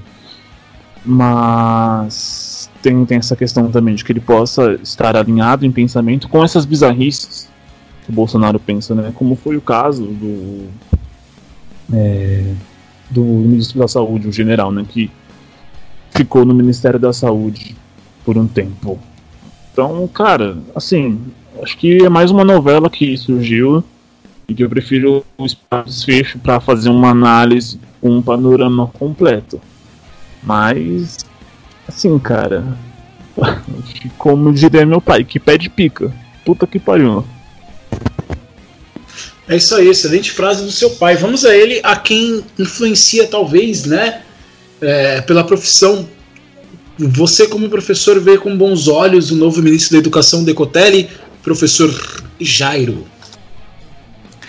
Bom, vamos lá. Antes que alguém venha dizer aí depois que, é, depois que sair essa, esse episódio, ah, o Jairo viu que não deu certo, aí começou a criticar e tal. Bom, é, nós temos. A gente, a gente, conversa aqui, né, antes de gravar, caro ouvinte, e meus colegas aqui estão de prova que eu já critiquei ele no primeiro dia. Por que eu critiquei? Verdade, verdade. Qual que é o meu problema com ele?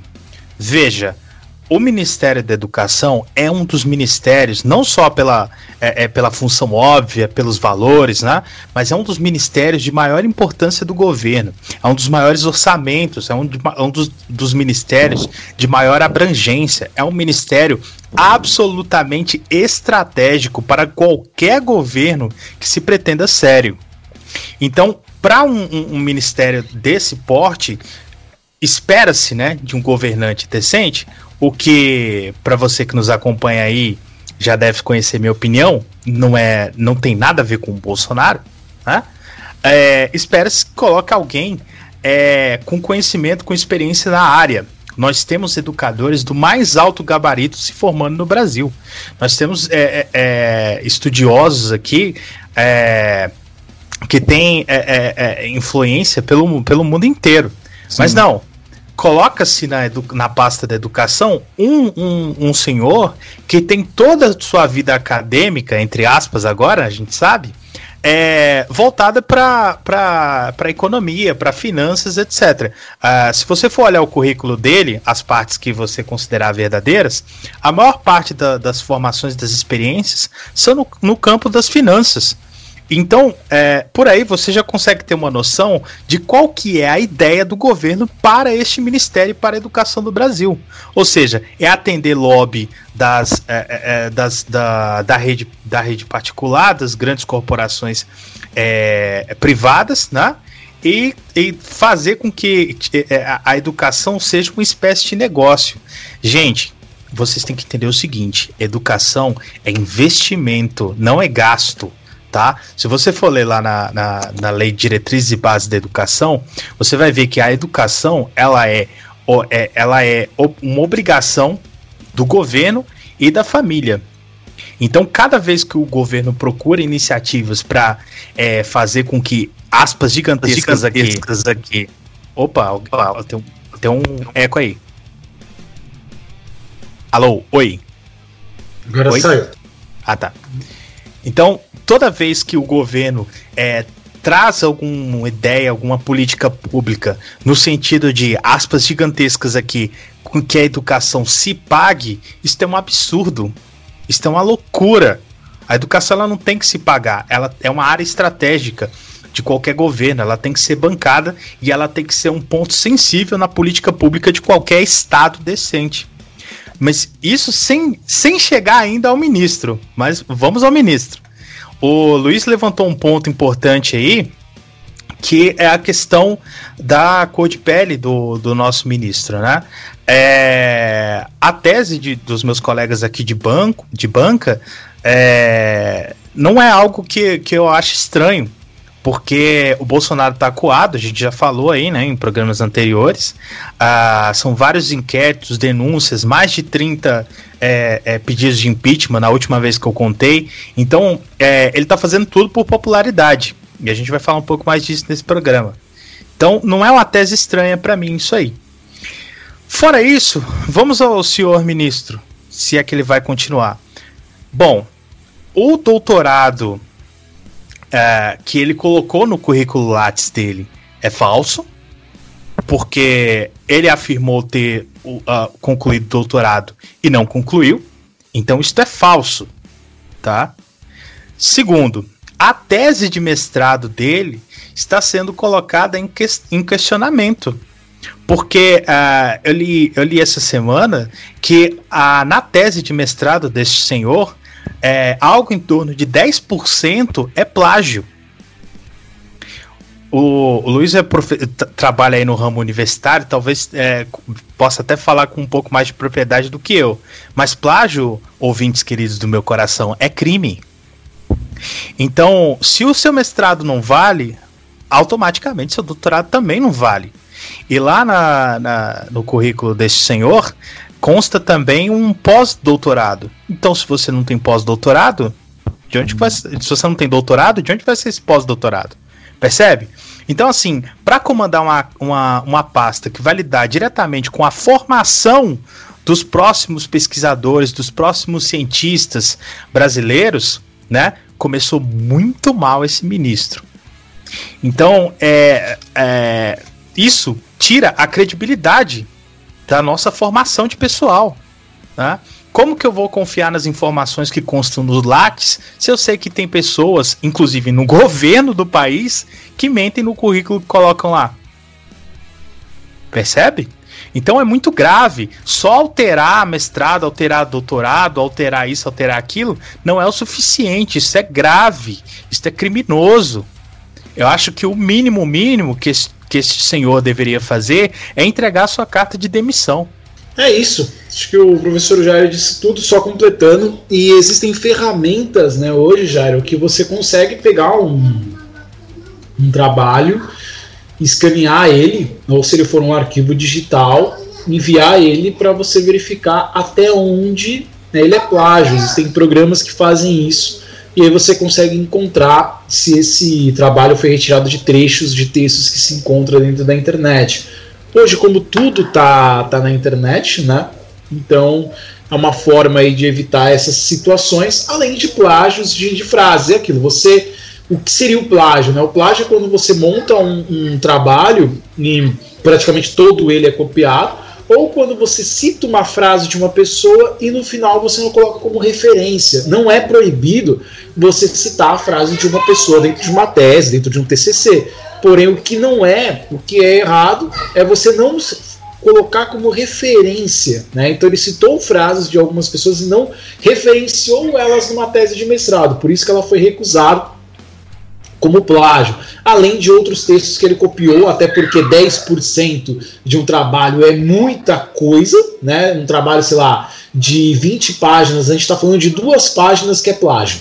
Então, para vocês entenderem a dimensão da quantidade de conteúdo ali que não é original do, do nosso ministro da, da Educação.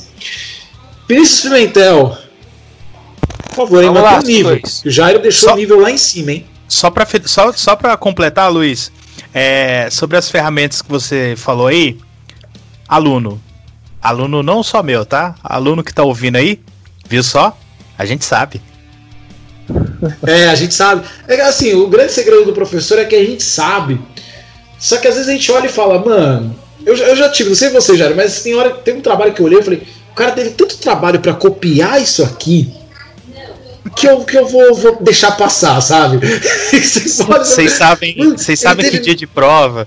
Eu, eu, eu brinco muito com os meus alunos. Eu sou aluno brinca... eu, eu falo sério aqui, gente, mas eu sou brincalhão na vida real, porque aqui eu fico tímido, tá?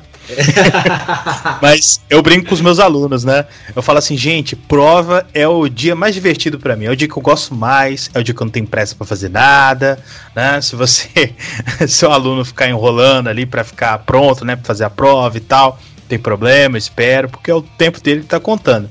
E eu sempre abro né, o, o dia da prova com a mesma frase. Pessoal, pode colar na prova do professor Jairo? Aí, né, normalmente o aluno me responde assim: pode, pode não.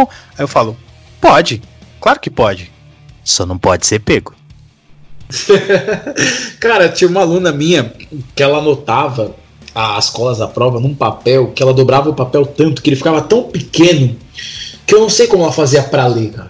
E quando eu descobri que ela fazia isso, eu olhei e falei, mano, ela teve tanto trabalho para escrever isso que ela estudou para prova. Então, assim, ela tá colando? Tá, mas ela teve que estudar para fazer essa cola. Então você fala, pô, beleza, bacana, etc. Mas tem uns que, tipo, você vê nitidamente colando, você fala, mano. Eu falava sempre mano. pro aluno, eu falava sempre pro aluno assim, ó, é, pode colar na prova? Pode. Mas se quiser colar, ok, a prova é sua. E quando você for, porque eu sempre trabalhei com escolas privadas, nessa época eu dava aula em cursos profissionalizantes, que era mais voltado para a parte de mercado de trabalho. Mas quando você chegar na empresa, você vai poder colar? Vai. Faz o que você quiser da sua vida. Tipo, eu não, não sou daquele ranzinza ditador que fica andando pela sala da prova. Eu sempre falo para os alunos, ó, dia de prova é o dia que eu fico aqui no Facebook. Ah, eu sou, cara. Eu, eu, eu, eu falo para eles que dia de prova não é uma, não é uma democracia, é uma monarquia é, absolutista e o, a sala sou eu. Só no dia da prova, cara? Todo não, dia. O tempo é todo. ditadura. A sala e... de aula é uma ditadura e, e já era. E você falou, do, você falou da menina que dobrava aí o papel. Tinha um colega meu, cara, que ele colocava um mini papelzinho naquela língua do tênis ali onde se amarra Nossa. o cadastro, velho. Ele- esse cara era um profissional. Vinícius Pimentel, como que você fazia pra colar e depois você fala do ministro, cara? Cara, é. Pra colar, eu nunca fui muito bom em colar. Sinceramente, eu nunca fui muito Você bom nunca foi muito bom na escola, né? Não, graças a Deus eu tenho, eu tenho, eu tenho algumas formações universitárias. Assim como os senhores, apesar de não exercer, eu também sou professor. Então, é, não posso falar assim. Eu nunca fui muito bom pra colar, mano. É, Você é professor do quê, Vini? Mano, eu sou professor de teatro, eu sou professor de audiovisual. É isso que eu posso dar aula, isso que eu tenho licença pra dar aula. Eu sou professor de Ah. teatro, professor de audiovisual, posso dar aula de é, câmera, fotografia. Tem algumas, algumas coisinhas aí que eu posso dar aula. É, e você que faculdade que tá precisando de um professor, São Judas, abriu um monte de vaga essa semana, Vini. É, é a Uninove. Ah, não só a Uninove, tá? Logo, logo, A Uninove é Anguera, sempre fiquei sabendo, 10. fiquei sabendo que a Anguera também vai fazer um corte aí. Cara, é, não sei dizer, viu? Não sei dizer, porque eu não trabalho numa, num campus, né? Eu trabalho num polo, então nosso atendimento é menor. Lá a gente não vai demitir ninguém. Agora, se nas unidades serão feitos cortes, aí já não sei dizer. Vamos lá, vamos, vamos falar o que interessa. Sobre o, o ministro da Educação, o Carlos Decotelli. É, a princípio, ele foi um nome que agrada ao- agradava ao mercado. Mas qual mercado? O mercado da educação? Não. Porque o mercado da educação nunca teve importância nesse país. O que tem importância no governo Bolsonaro é o mercado econômico. É, o Carlos Decotelli é um nome que agradava ao mercado econômico. A gente teve Ricardo Velasquez Rodrigues, teólogo, filósofo, colombiano naturalizado brasileiro, lecionou na faculdade, em faculdades da França, Estados Unidos, Colômbia, na faculdade de Juiz de Fora, federal. Durou o quê? 60 dias no governo? No governo? É, aí viemos com a- Abra Weintraub, que graças a Deus foi embora. E agora vamos com Carlos Decotelli. Eu ainda vou esperar um pouco para ver, né, apesar desses escândalos aí, o- quais são as propostas dele para o Ministério da, da Educação. Acredito que não sejam piores ou mais nefastas e, te- e ideológicas do que o olavista Abraham Ertraub, ex-ministro da Educação e agora funcionário do Banco Mundial. É, Eu queria botar um ponto aqui para vocês. A gente está falando do ministro da Educação e educação e cultura tem tudo a ver. E essa semana entrou o secretário da Cultura, Mário Frias, aquele ator de Malhação, apresentador de programas de viagem adolescente da Rede TV, ator de Floribela, para você aí que, que gosta. E ele deu uma frase numa entrevista pro pro Eduardo Bolsonaro, numa entrevista com o Eduardo Bolsonaro, o grande apresentador Eduardo Bolsonaro, é, falando: artistas não querem esmola, artistas querem trabalhar, artistas não querem o o auxílio emergencial, artistas querem trabalhar. Amigo, a gente está quase 120 dias na pandemia e tem artista que não recebeu um centavo ainda de ajuda e não pode trabalhar. E você incentivar alguma pessoa a trabalhar agora, se não tem necessidade desse trabalho essencial, é irresponsável, leviano e criminoso. É, então, a gente tem que ver que isso. o Brasil, a gente está entregue a insanos. A gente, o povo reclamava sobre a ideologia da esquerda, mas a gente está entregue à à ideologia dos retardados mentais, dos bostas olavistas. É, e a gente precisa tomar alguma atitude, sabe, cara? É, é, é, é o que eu falo, é, bat- é jogar gelo, é bater. Nego vai achar, ah, o Vinícius é um puta comunista chato do caralho. Beleza. Pode me chamar. Eu nem sou comunista, mas, mano, não dá pra ficar calado com as coisas que vem acontecendo. Sobre o. Vocês falaram sobre a questão do, do ministro novo, Decotelli. Em um certo ponto do governo Lula, começaram a se falar o Lulinha Paz Amor. Agora vocês estão conhecendo a figura do Bolsonaro Paz Amor. O Bolsonaro Paz e Amor nada mais é do que um cara que está completamente acuado pelo STF devido à explosão do caso Queiroz e está tentando fazer medidas populistas, tentando ser um estadista para criar popularidade. Gustavo Araújo. Bom, vamos lá, né? Eu, eu sinceramente eu tava com a expectativa aí do do ministro, mas não dá, velho. Mudei minha opinião. Depois que eu vi o tanto de, de possíveis fraudes que tem aí, de algumas até comprovadas, então só posso dizer que ele é mais um fake ministro desse governo Bolsonaro, né? Porque chamar de ministro não dá. Né? É lamentável, velho, lamentável. Luiz, você até falou da, da parte do, do plágio, né? De como que é caracterizado o plágio, isso na própria graduação, cara. A própria graduação, se, se tiver uma linha, uma citação sequer sem menção, ou então sem dar os devidos as devidas referências né, a, quem, a quem a criou, seu trabalho é anulado e é considerado plágio, sim. Seu trabalho é zerado e é considerado plágio, né? Então, para você ver, cara, isso na graduação, imagina num, num doutorado, véio, onde você tem que defender uma tese. Então, na vergonha, ridículo. É, concordo com o professor, acho que talvez ele entregue a carta de demissão, aí se continuar estourando mais, mais coisas aí, né? Mais. É, digamos, mais mentiras no currículo né, dele, no lato senso. Então, mais um que vai sair fora aí pela porta dos fundos, né? Então, é isso. Questão da cor, concordo com você, Luiz, concordo plenamente. Isso foi puro marketing. O Vini falou do, de medidas populistas, também concordo.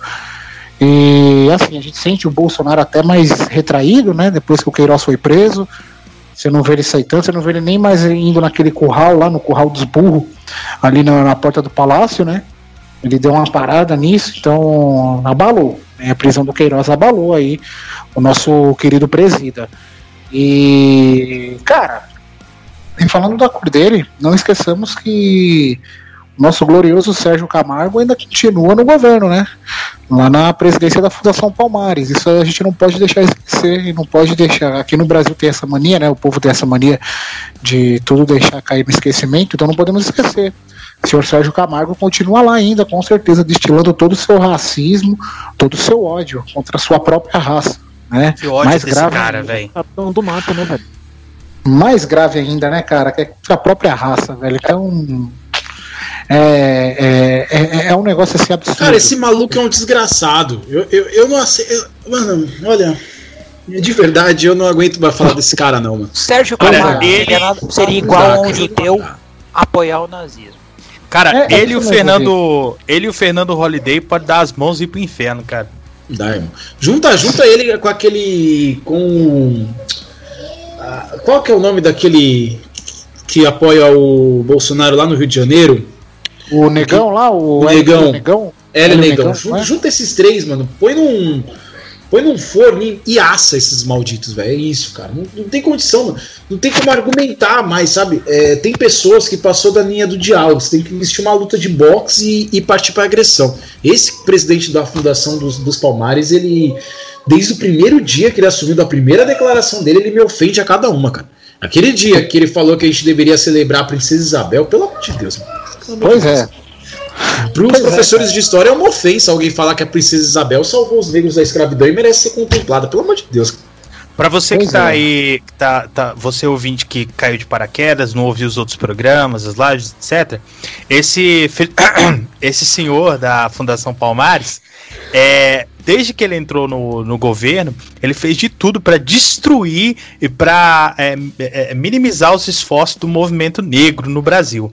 E não se engane, é, os, as conquistas que tanto o movimento negro quanto o movimento LGBT ou os, as feministas, enfim, todas essas conquistas que as, os movimentos de minoria conseguiram no Brasil foram fruto, de muita luta, de muito sangue derramado.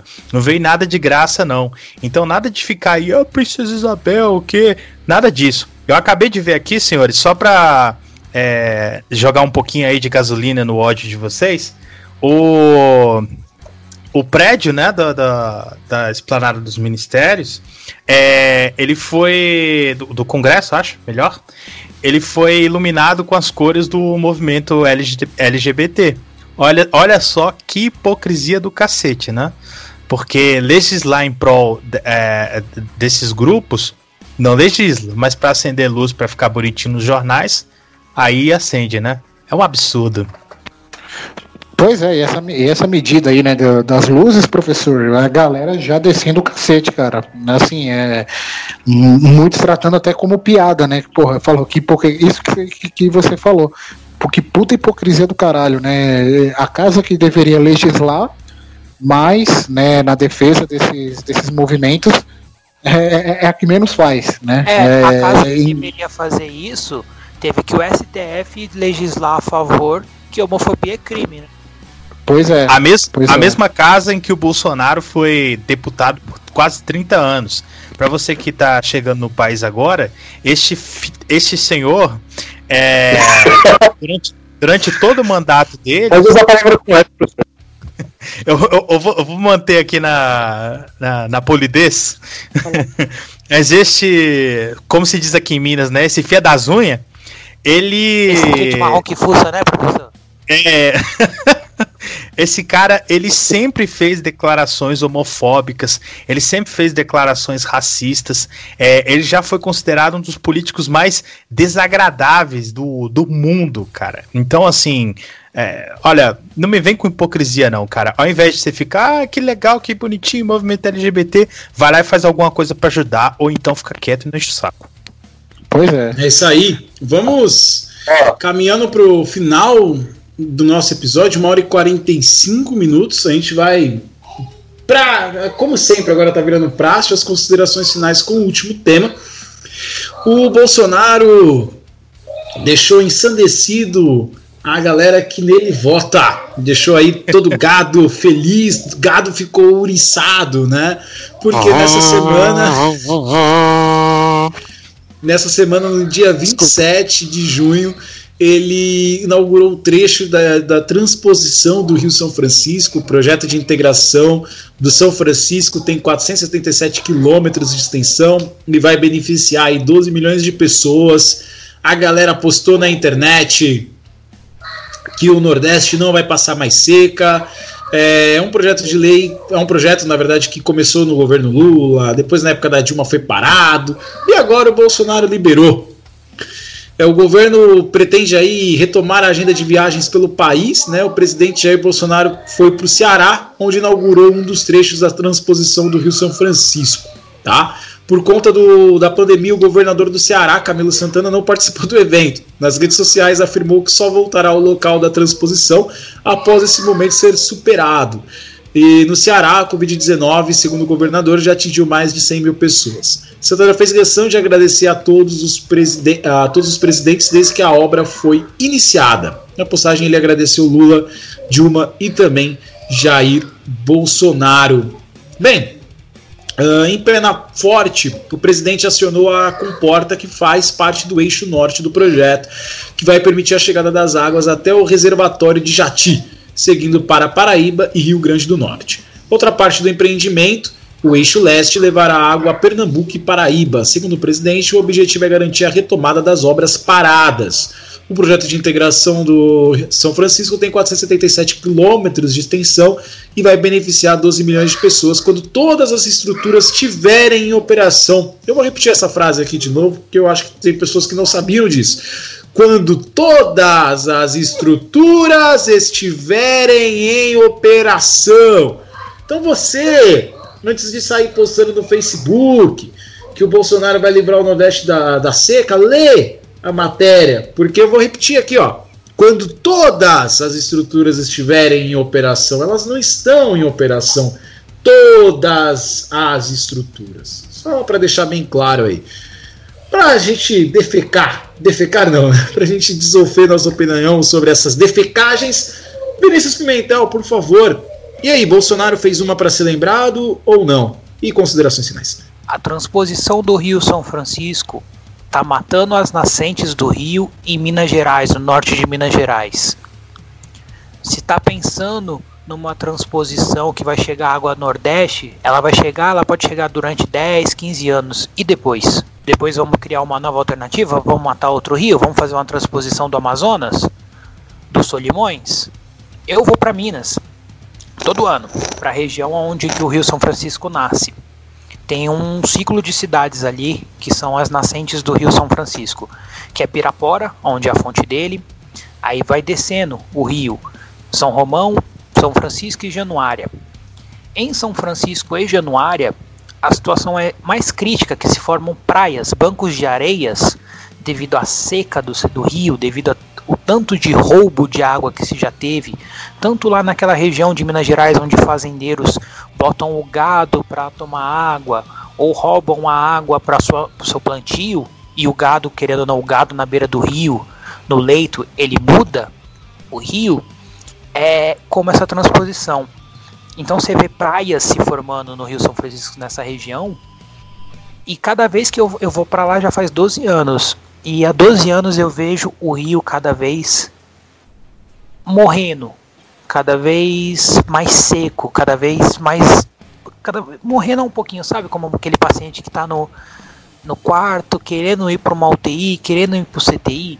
Por mais que seja um rio forte, um rio aguerrido, aos poucos estão se matando ele e essa transposição desde o começo. Eu sei que a galera do Nordeste precisa de água, é, precisa disso, é um pouco sofrido, mas a gente está matando o maior rio, um dos maiores rios desse, desse país e sem se sem o um mínimo de consideração com a natureza. Aí fica a pergunta que eu faço: quando acabar a água do São Francisco, quando o São Francisco secar, de vez que não vai ter mais essa obra toda, essa transposição. Vai se fazer a transposição do Rio Amazonas? Vai se fazer a transposição do Rio Solimões?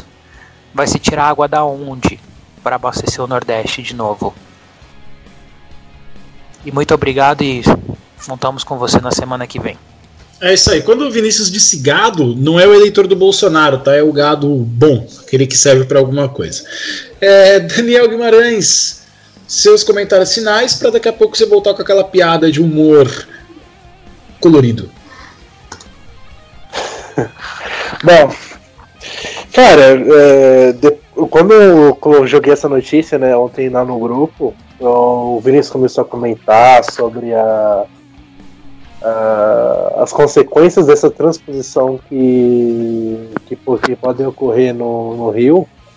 E aí eu comecei a. Eu dei uma pesquisada, né, sobre o. Uh, consegui achar um link exatamente falando sobre isso, sobre as consequências que pode acontecer com o Rio. E, cara, tipo, ele não só pode. O Nordeste não pode só voltar a ter seca de novo, como uh, os cidadãos de Minas podem não mais ter esse rio para poder se abastecer. Né? É, isso, ao longo dos anos, podem, podem ir acabando cada dia mais com cada ano que passa com o Rio. E isso, cara, vira um problema enorme, porque como que como que vai ficar os cidadãos de Minas é que tem seus seus gados, seus, seus nascentes ali? Como que vai ficar essas pessoas se, se, se um dia esse rio acabar? É, pode. A água, a água não é para sempre. Um dia uh, pode haver guerras, cara, isso já é é, já, é, é, um estudo científico que pode haver guerras é, em prol da água, né? Em prol da água potável. As pessoas podem começar a ir para guerra por causa da água. Então, cara, é, é um assunto super delicado. E a gente vê, e isso, e eu vou falar uma coisa aqui para os bolsoninos.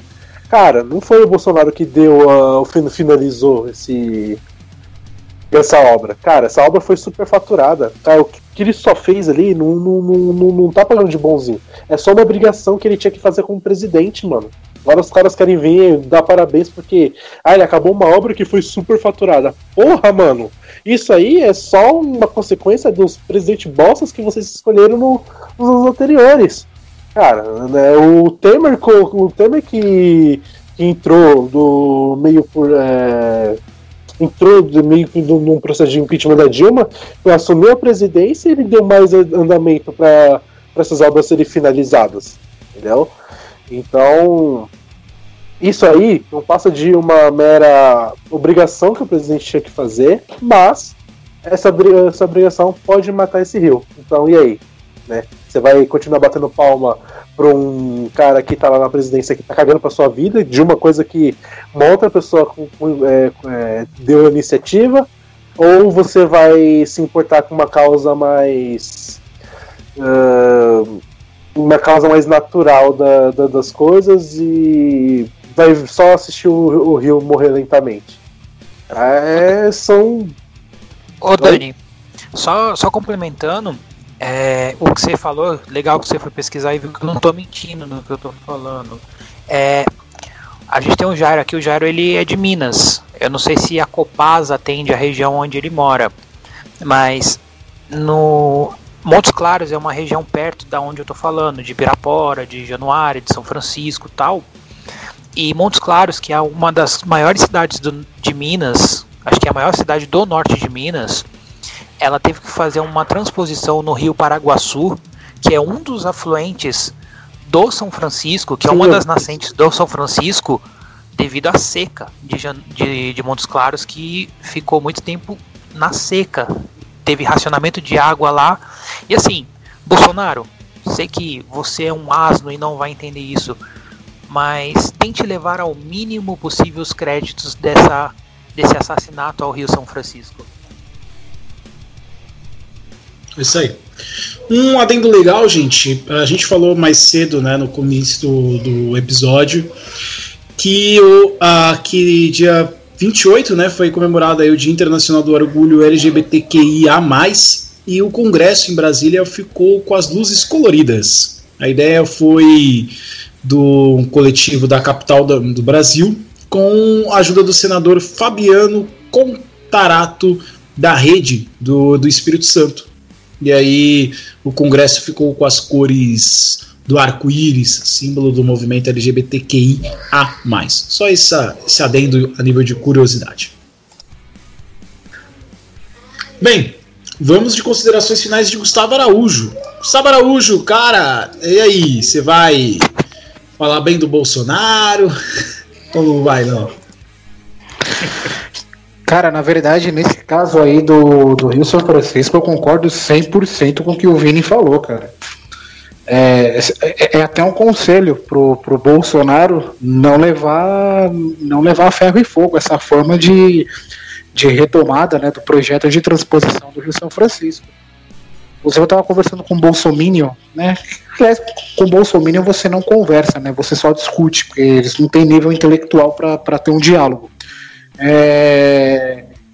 E ele falou um monte de coisa, não, mas que o sertão vai levar água pro sertão, o rio não vai morrer, pode ficar tranquilo. Aí até falei, falei, ó, pega, pega reportagens da época e veja o que é falado sobre essa obra. E ele até veio me falar, nossa, mas você não tem que se basear pela por reportagem, vocês têm que entender a situação. Eu falei, é, pois é. Eu tenho pessoas conhecidas que moram por onde o Rio São Francisco passa e o que eles falam não é muito legal. Ele me chamou de sábio, falou que eu era o grande sábio e que eu era o dono da verdade. Falei que sábio ninguém é, né? Nenhum ser humano é sábio. Aliás, então, já que ele me acha sábio, então eu vou ser sábio para ele. E tudo que o Vinícius falou é tudo que está descrito desde o primeiro momento em que esse projeto começou a ser discutido, cara. É, é, é assim, é uma lástima ele não resolve o problema. É, pelo contrário, ele degrada o ambiente, o ecossistema local ali é totalmente prejudicado, é totalmente fadado à morte, que essa que é a verdade, né, com, com essa obra. E, cara, não dá para para aceitar, não dá para quem minimamente, aliás, né, tem um pouco de senso crítico, vai procurar entender. Não dá para aceitar com bons olhos essa obra, assim como a obra da usina de Belo Monte, lá no norte do país também, que é, que é outro assassinato outro assassinato ao meio ambiente, pelo que esses governos vêm fazendo sucessivamente, são pequenos assassinatos, são pequenos, é, pequenas mutilações né, na, na, natureza que acabam se tornando grandes pela magnitude da, das grandes cagadas por pura ganância, né? Então, Bolsonaro, reforço o conselho do Vinícius aqui. Não, não fica levando muito crédito, não fica se gabando, não, por estar por tá levando essa obra adiante. Vai entender primeiro os riscos que essa obra traz para o Rio. Ah, mas vai abastecer, vai beneficiar. Eu sei, a gente sabe que o sertão precisa muito de água, precisa mesmo, né? Mas justamente o sertão ele sofre bastante porque nunca, nunca governo nenhum teve um olhar é, é, um, olhar minimamente humano. Eu não vou nem falar em, em senso de administração, senso de gestão de nada. Nunca teve um olhar humano por quem mora lá. Sempre abandonaram essas pessoas, sempre abandonaram os sertanejos. Né? Muitos sertanejos, por que, que, por que, que eu tenho um orgulho do, dos nordestinos? Além de eu ser filho, minha família toda ser nordestina, ser do sertão, né? mais ainda, eles são do sertão é, eles vieram para cá para trabalhar muito. Se, se, ao menos governo, algum, alguns governos tivessem dado o um mínimo de condição, será que seria necessário eles terem todo esse trabalho de deslocamento para ter uma vida digna na cidade grande? Porque na terra onde eles moram eles não têm isso, eles não possuem isso. Então não vem querer falar que a transposição do Rio São Francisco é a salvação de todos os problemas, porque não é. E já está provado que não é isso. Não é. E não será. O tempo, o tempo dirá. E vocês aí, quem está ouvindo agora, vai lembrar desse programa, vai lembrar de tudo que o Vinícius falou, que o Daniel falou, que a gente está falando aqui, vai lembrar de tudo isso que a gente está falando. E vai falar, poxa, devia ter prestado mais atenção, ao invés de ficar na, na empolgação no oba-oba e falar que o meu mito é, é o cara, meu mito é o melhor, né? Então é isso. Um abraço para todo mundo. Agora a gente tem uma casa nova também, que é a Bom Som Web Rádio. Um abraço para você que está vindo pela Bom Som, ouviu o nosso podcast. Se você não ouviu ainda nenhum episódio, está chegando aqui pela primeira vez essa semana, vá no Deezer, no Spotify, no iTunes, na sua plataforma de streaming favorita, no Castbox também, e ouça os outros episódios, maratone, porque é muito legal, tenho certeza que vocês vão gostar muito. Um abraço a todos. É, só um adendo aqui que o Gustavo estava falando, rapidão. É, o Gustavo não só degrada o meio ambiente, como acabou com o nosso bolso, né? Porque no, de início a obra custou 4 bilhões e hoje ela foi terminada com 12 bilhões né, de gastos. Em 13 anos.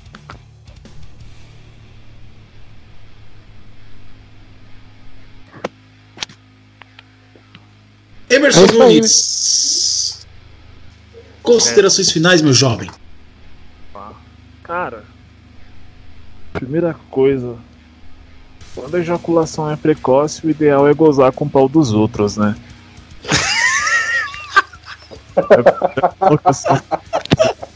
Cara, bela frase, sensacional, velho. As Mano, frases muito... de Eberson Nunes. Muito bom, velho. Como que é? Excelente frase. Eu posso tatuar na minha bunda, Emerson? Repita. É, repita, Emerson. Que essa Eu acho que você tem que tatuar do pai dele lá. Dele na, lá na, na... Pé de pica? Puta, o pé de pica na bunda. Bom, não Não, perdi o timing da piada, cacete. É... Cara, assim. Tem muitos problemas envolvendo isso, né, cara? Primeiro, assim, cara, você tá você transpor um rio é bizarro. Digo no aspecto de que, obviamente, vai causar um impacto ambiental extremamente absurdo, cara. Assim como qualquer outro tipo de interferência humana não muito bem pensada. É... Bom, um exemplo disso, né, Minas Gerais, que agora tá, tem mais esse problema, teve, há não muitos anos atrás, os casos de Mariana e Brumadinho. Né? São justamente o reflexo de uma interferência não muito bem trabalhada né, de, de interferência na natureza, né, não muito bem trabalhado. E assim, tem uma outra coisa que está acontecendo com, essa trans, com a transposição também, né? Transposição que vai levar água para o Nordeste. Ok, ótimo. Mas ela também causou algumas cheias em outras regiões. Né? Mas eu, eu digo cheia no sentido excessivo. De tipo, ter água invadindo casa e destruindo propriedade. Então é um, é um impacto ambiental absurdo, cara, absurdo. E, e faz a gente pensar de novo, né, cara? Sabe? Tipo, o Brasil é um país com riquezas naturais grandes, realmente. E apesar disso, ninguém, a, a, governo nenhum pensa em como trabalhar essa riqueza natural com impacto ambiental reduzido para crescimento de, de estrutura, né, de infraestrutura e crescimento econômico, cara. E aí você vê um, desmatamento excessivo sem controle, você, você vê é, obras assim, né, como está sendo a, a transposição do Rio, do Rio São Francisco, que são coisas que parecem serem pensadas, cara. Sabe? Parece que, tipo, sei lá, o cara acorda um dia ele fala, caralho, se eu. Mano, se eu tirar a água dali e colocar ali, pô, vai ser foda, hein? Porra. E eles fazem, tá ligado? Não parece coisas que são, que são muito trabalhadas. É, então, causa impactos ambientais severos para ambas as regiões, tanto a região que está começando a sofrer, né, lá em Minas, quanto na, na própria região beneficiada, por assim dizer. Então é um, é um bagulho bizarro. É... Sobre o, o Bolsonaro, né? Ele se apropriou de, de uma obra que não é dele, sem dúvidas, obra que está incompleta ainda, nesse intuito de ganhar popularidade, né, cara? É, embora realmente a obra tenha sido retomada no, no tempo de governo dele e tal, ela já estava 94% concluída no tempo do Temer. E, cara, sei lá, isso prova, isso mostra, né, que ele tá desesperado pelo aumento da popularidade dele, que vem reduzindo de uma maneira extremamente absurda, consequentemente mostrando o, o fato né, dele sair no meio de uma pandemia para inaugurar uma obra. Mostra que ele não está nem um pouco preocupado em, em, ser um exemplo e nem preocupado com a situação que está acontecendo. Lembrando que foram os governadores de Pernambuco e do Ceará que ele convidou para para irem lá inaugurar a obra, né, o trecho da obra, na verdade, e nenhum dos dois foram porque eles né, alegaram que estavam focados em conter a pandemia, cara. Então, no geral, né, só para finalizar, é mais uma atitude bizarra de uma interferência né, no, no meio ambiente e que hoje não vai ter um impacto tão grande né? Mas é um impacto negativo que vai acontecer daqui uns 10 anos, talvez. Saca? Resultado de um, de um trabalho impensado, né? Ou pensado também na popularidade, né? É, ou pensando sempre nas próximas eleições, mas não na, na, nas próximas gerações. Saca? Eu acho que o Brasil é eternamente isso, né, cara? Sempre as próximas eleições e nunca as próximas gerações. É, a gente vive de quatro em quatro anos, né? Professor Jairo, o último, mas não menos importante, considerações finais. E a pergunta que não quer calar é: e aí? Bolsonaro entregou a obra? eu, na verdade. Perdão. Eu, na verdade, torci para ele entregar o cargo, né? Mas vamos falar da obra que ele entregou, entre aspas. Essa seria a melhor, né? Mas é isso, gente. E nos acompanhem aí. Quinta-feira já tem live. Cara, se o Bolsonaro entregasse o cargo, ia ser o melhor jornal nacional do mundo, né? Eu ia, eu ia assistir abrindo champanhe, cara. Jogando confete. Acabou! Poxa, você tá maluco, cara. Mas, enfim, eu. Sobre esse caso da transposição do Rio São Francisco, Eu não vou entrar tanto no mérito da degradação ambiental, porque eu não tenho uh, eu não tenho uma bagagem uh, teórica, digamos assim, para poder uh, fazer um, um, comentário um pouco mais assertivo nesse sentido. Mas nós aqui do Brasil, né, no mundo inteiro, mas aqui a gente consegue ver com um pouco mais de propriedade, né, já que é no nosso quintal. Nós temos o histórico de desrespeito ao meio ambiente que é dramático nossos colegas aqui paulistas, né? É, convivem com, com o Tietê, com Pinheiros, né? É, o, só então assim é muito complicado, né? Tem Belo Monte, tem o São Francisco, enfim. Então as obras elas são feitas ah, é, pensando muito mais no, na grandiosidade, né? No, no dividendo político da obra em si e menos no impacto para as populações. E isso é complicadíssimo. Né? Isso é triste. É, eu acho que para o país começar a engatear no sentido é, de encontrar né, novos caminhos para se tornar um país desenvolvido, um país decente, eu acho que é pensar menos em obra e pensar um pouco mais em como trazer melhorias para a vida das pessoas em sentido concreto, né? É, eu, assim como o, Gustavo, se eu estiver confundindo, é, eu já peço perdão. Também sou, também tenho sangue nordestino, também sou filho de cearense e já morei no, no, Ceará e conheço bem como que é o drama da seca no Nordeste. É, a, a, você vê aquela mudança radical da paisagem, as pessoas, as pessoas sem ter água. É, isso assim é, é, algo que é, é muito triste e eu não desejo para ninguém. Uh, mas toda obra, por mais bem intencionada que ela seja, ela tem que ter estudos, ela tem que calcular qual vai ser o impacto que aquilo vai gerar, tanto na vida das pessoas quanto no meio ambiente. Tá? É, e Bolsonaro, né? A gente.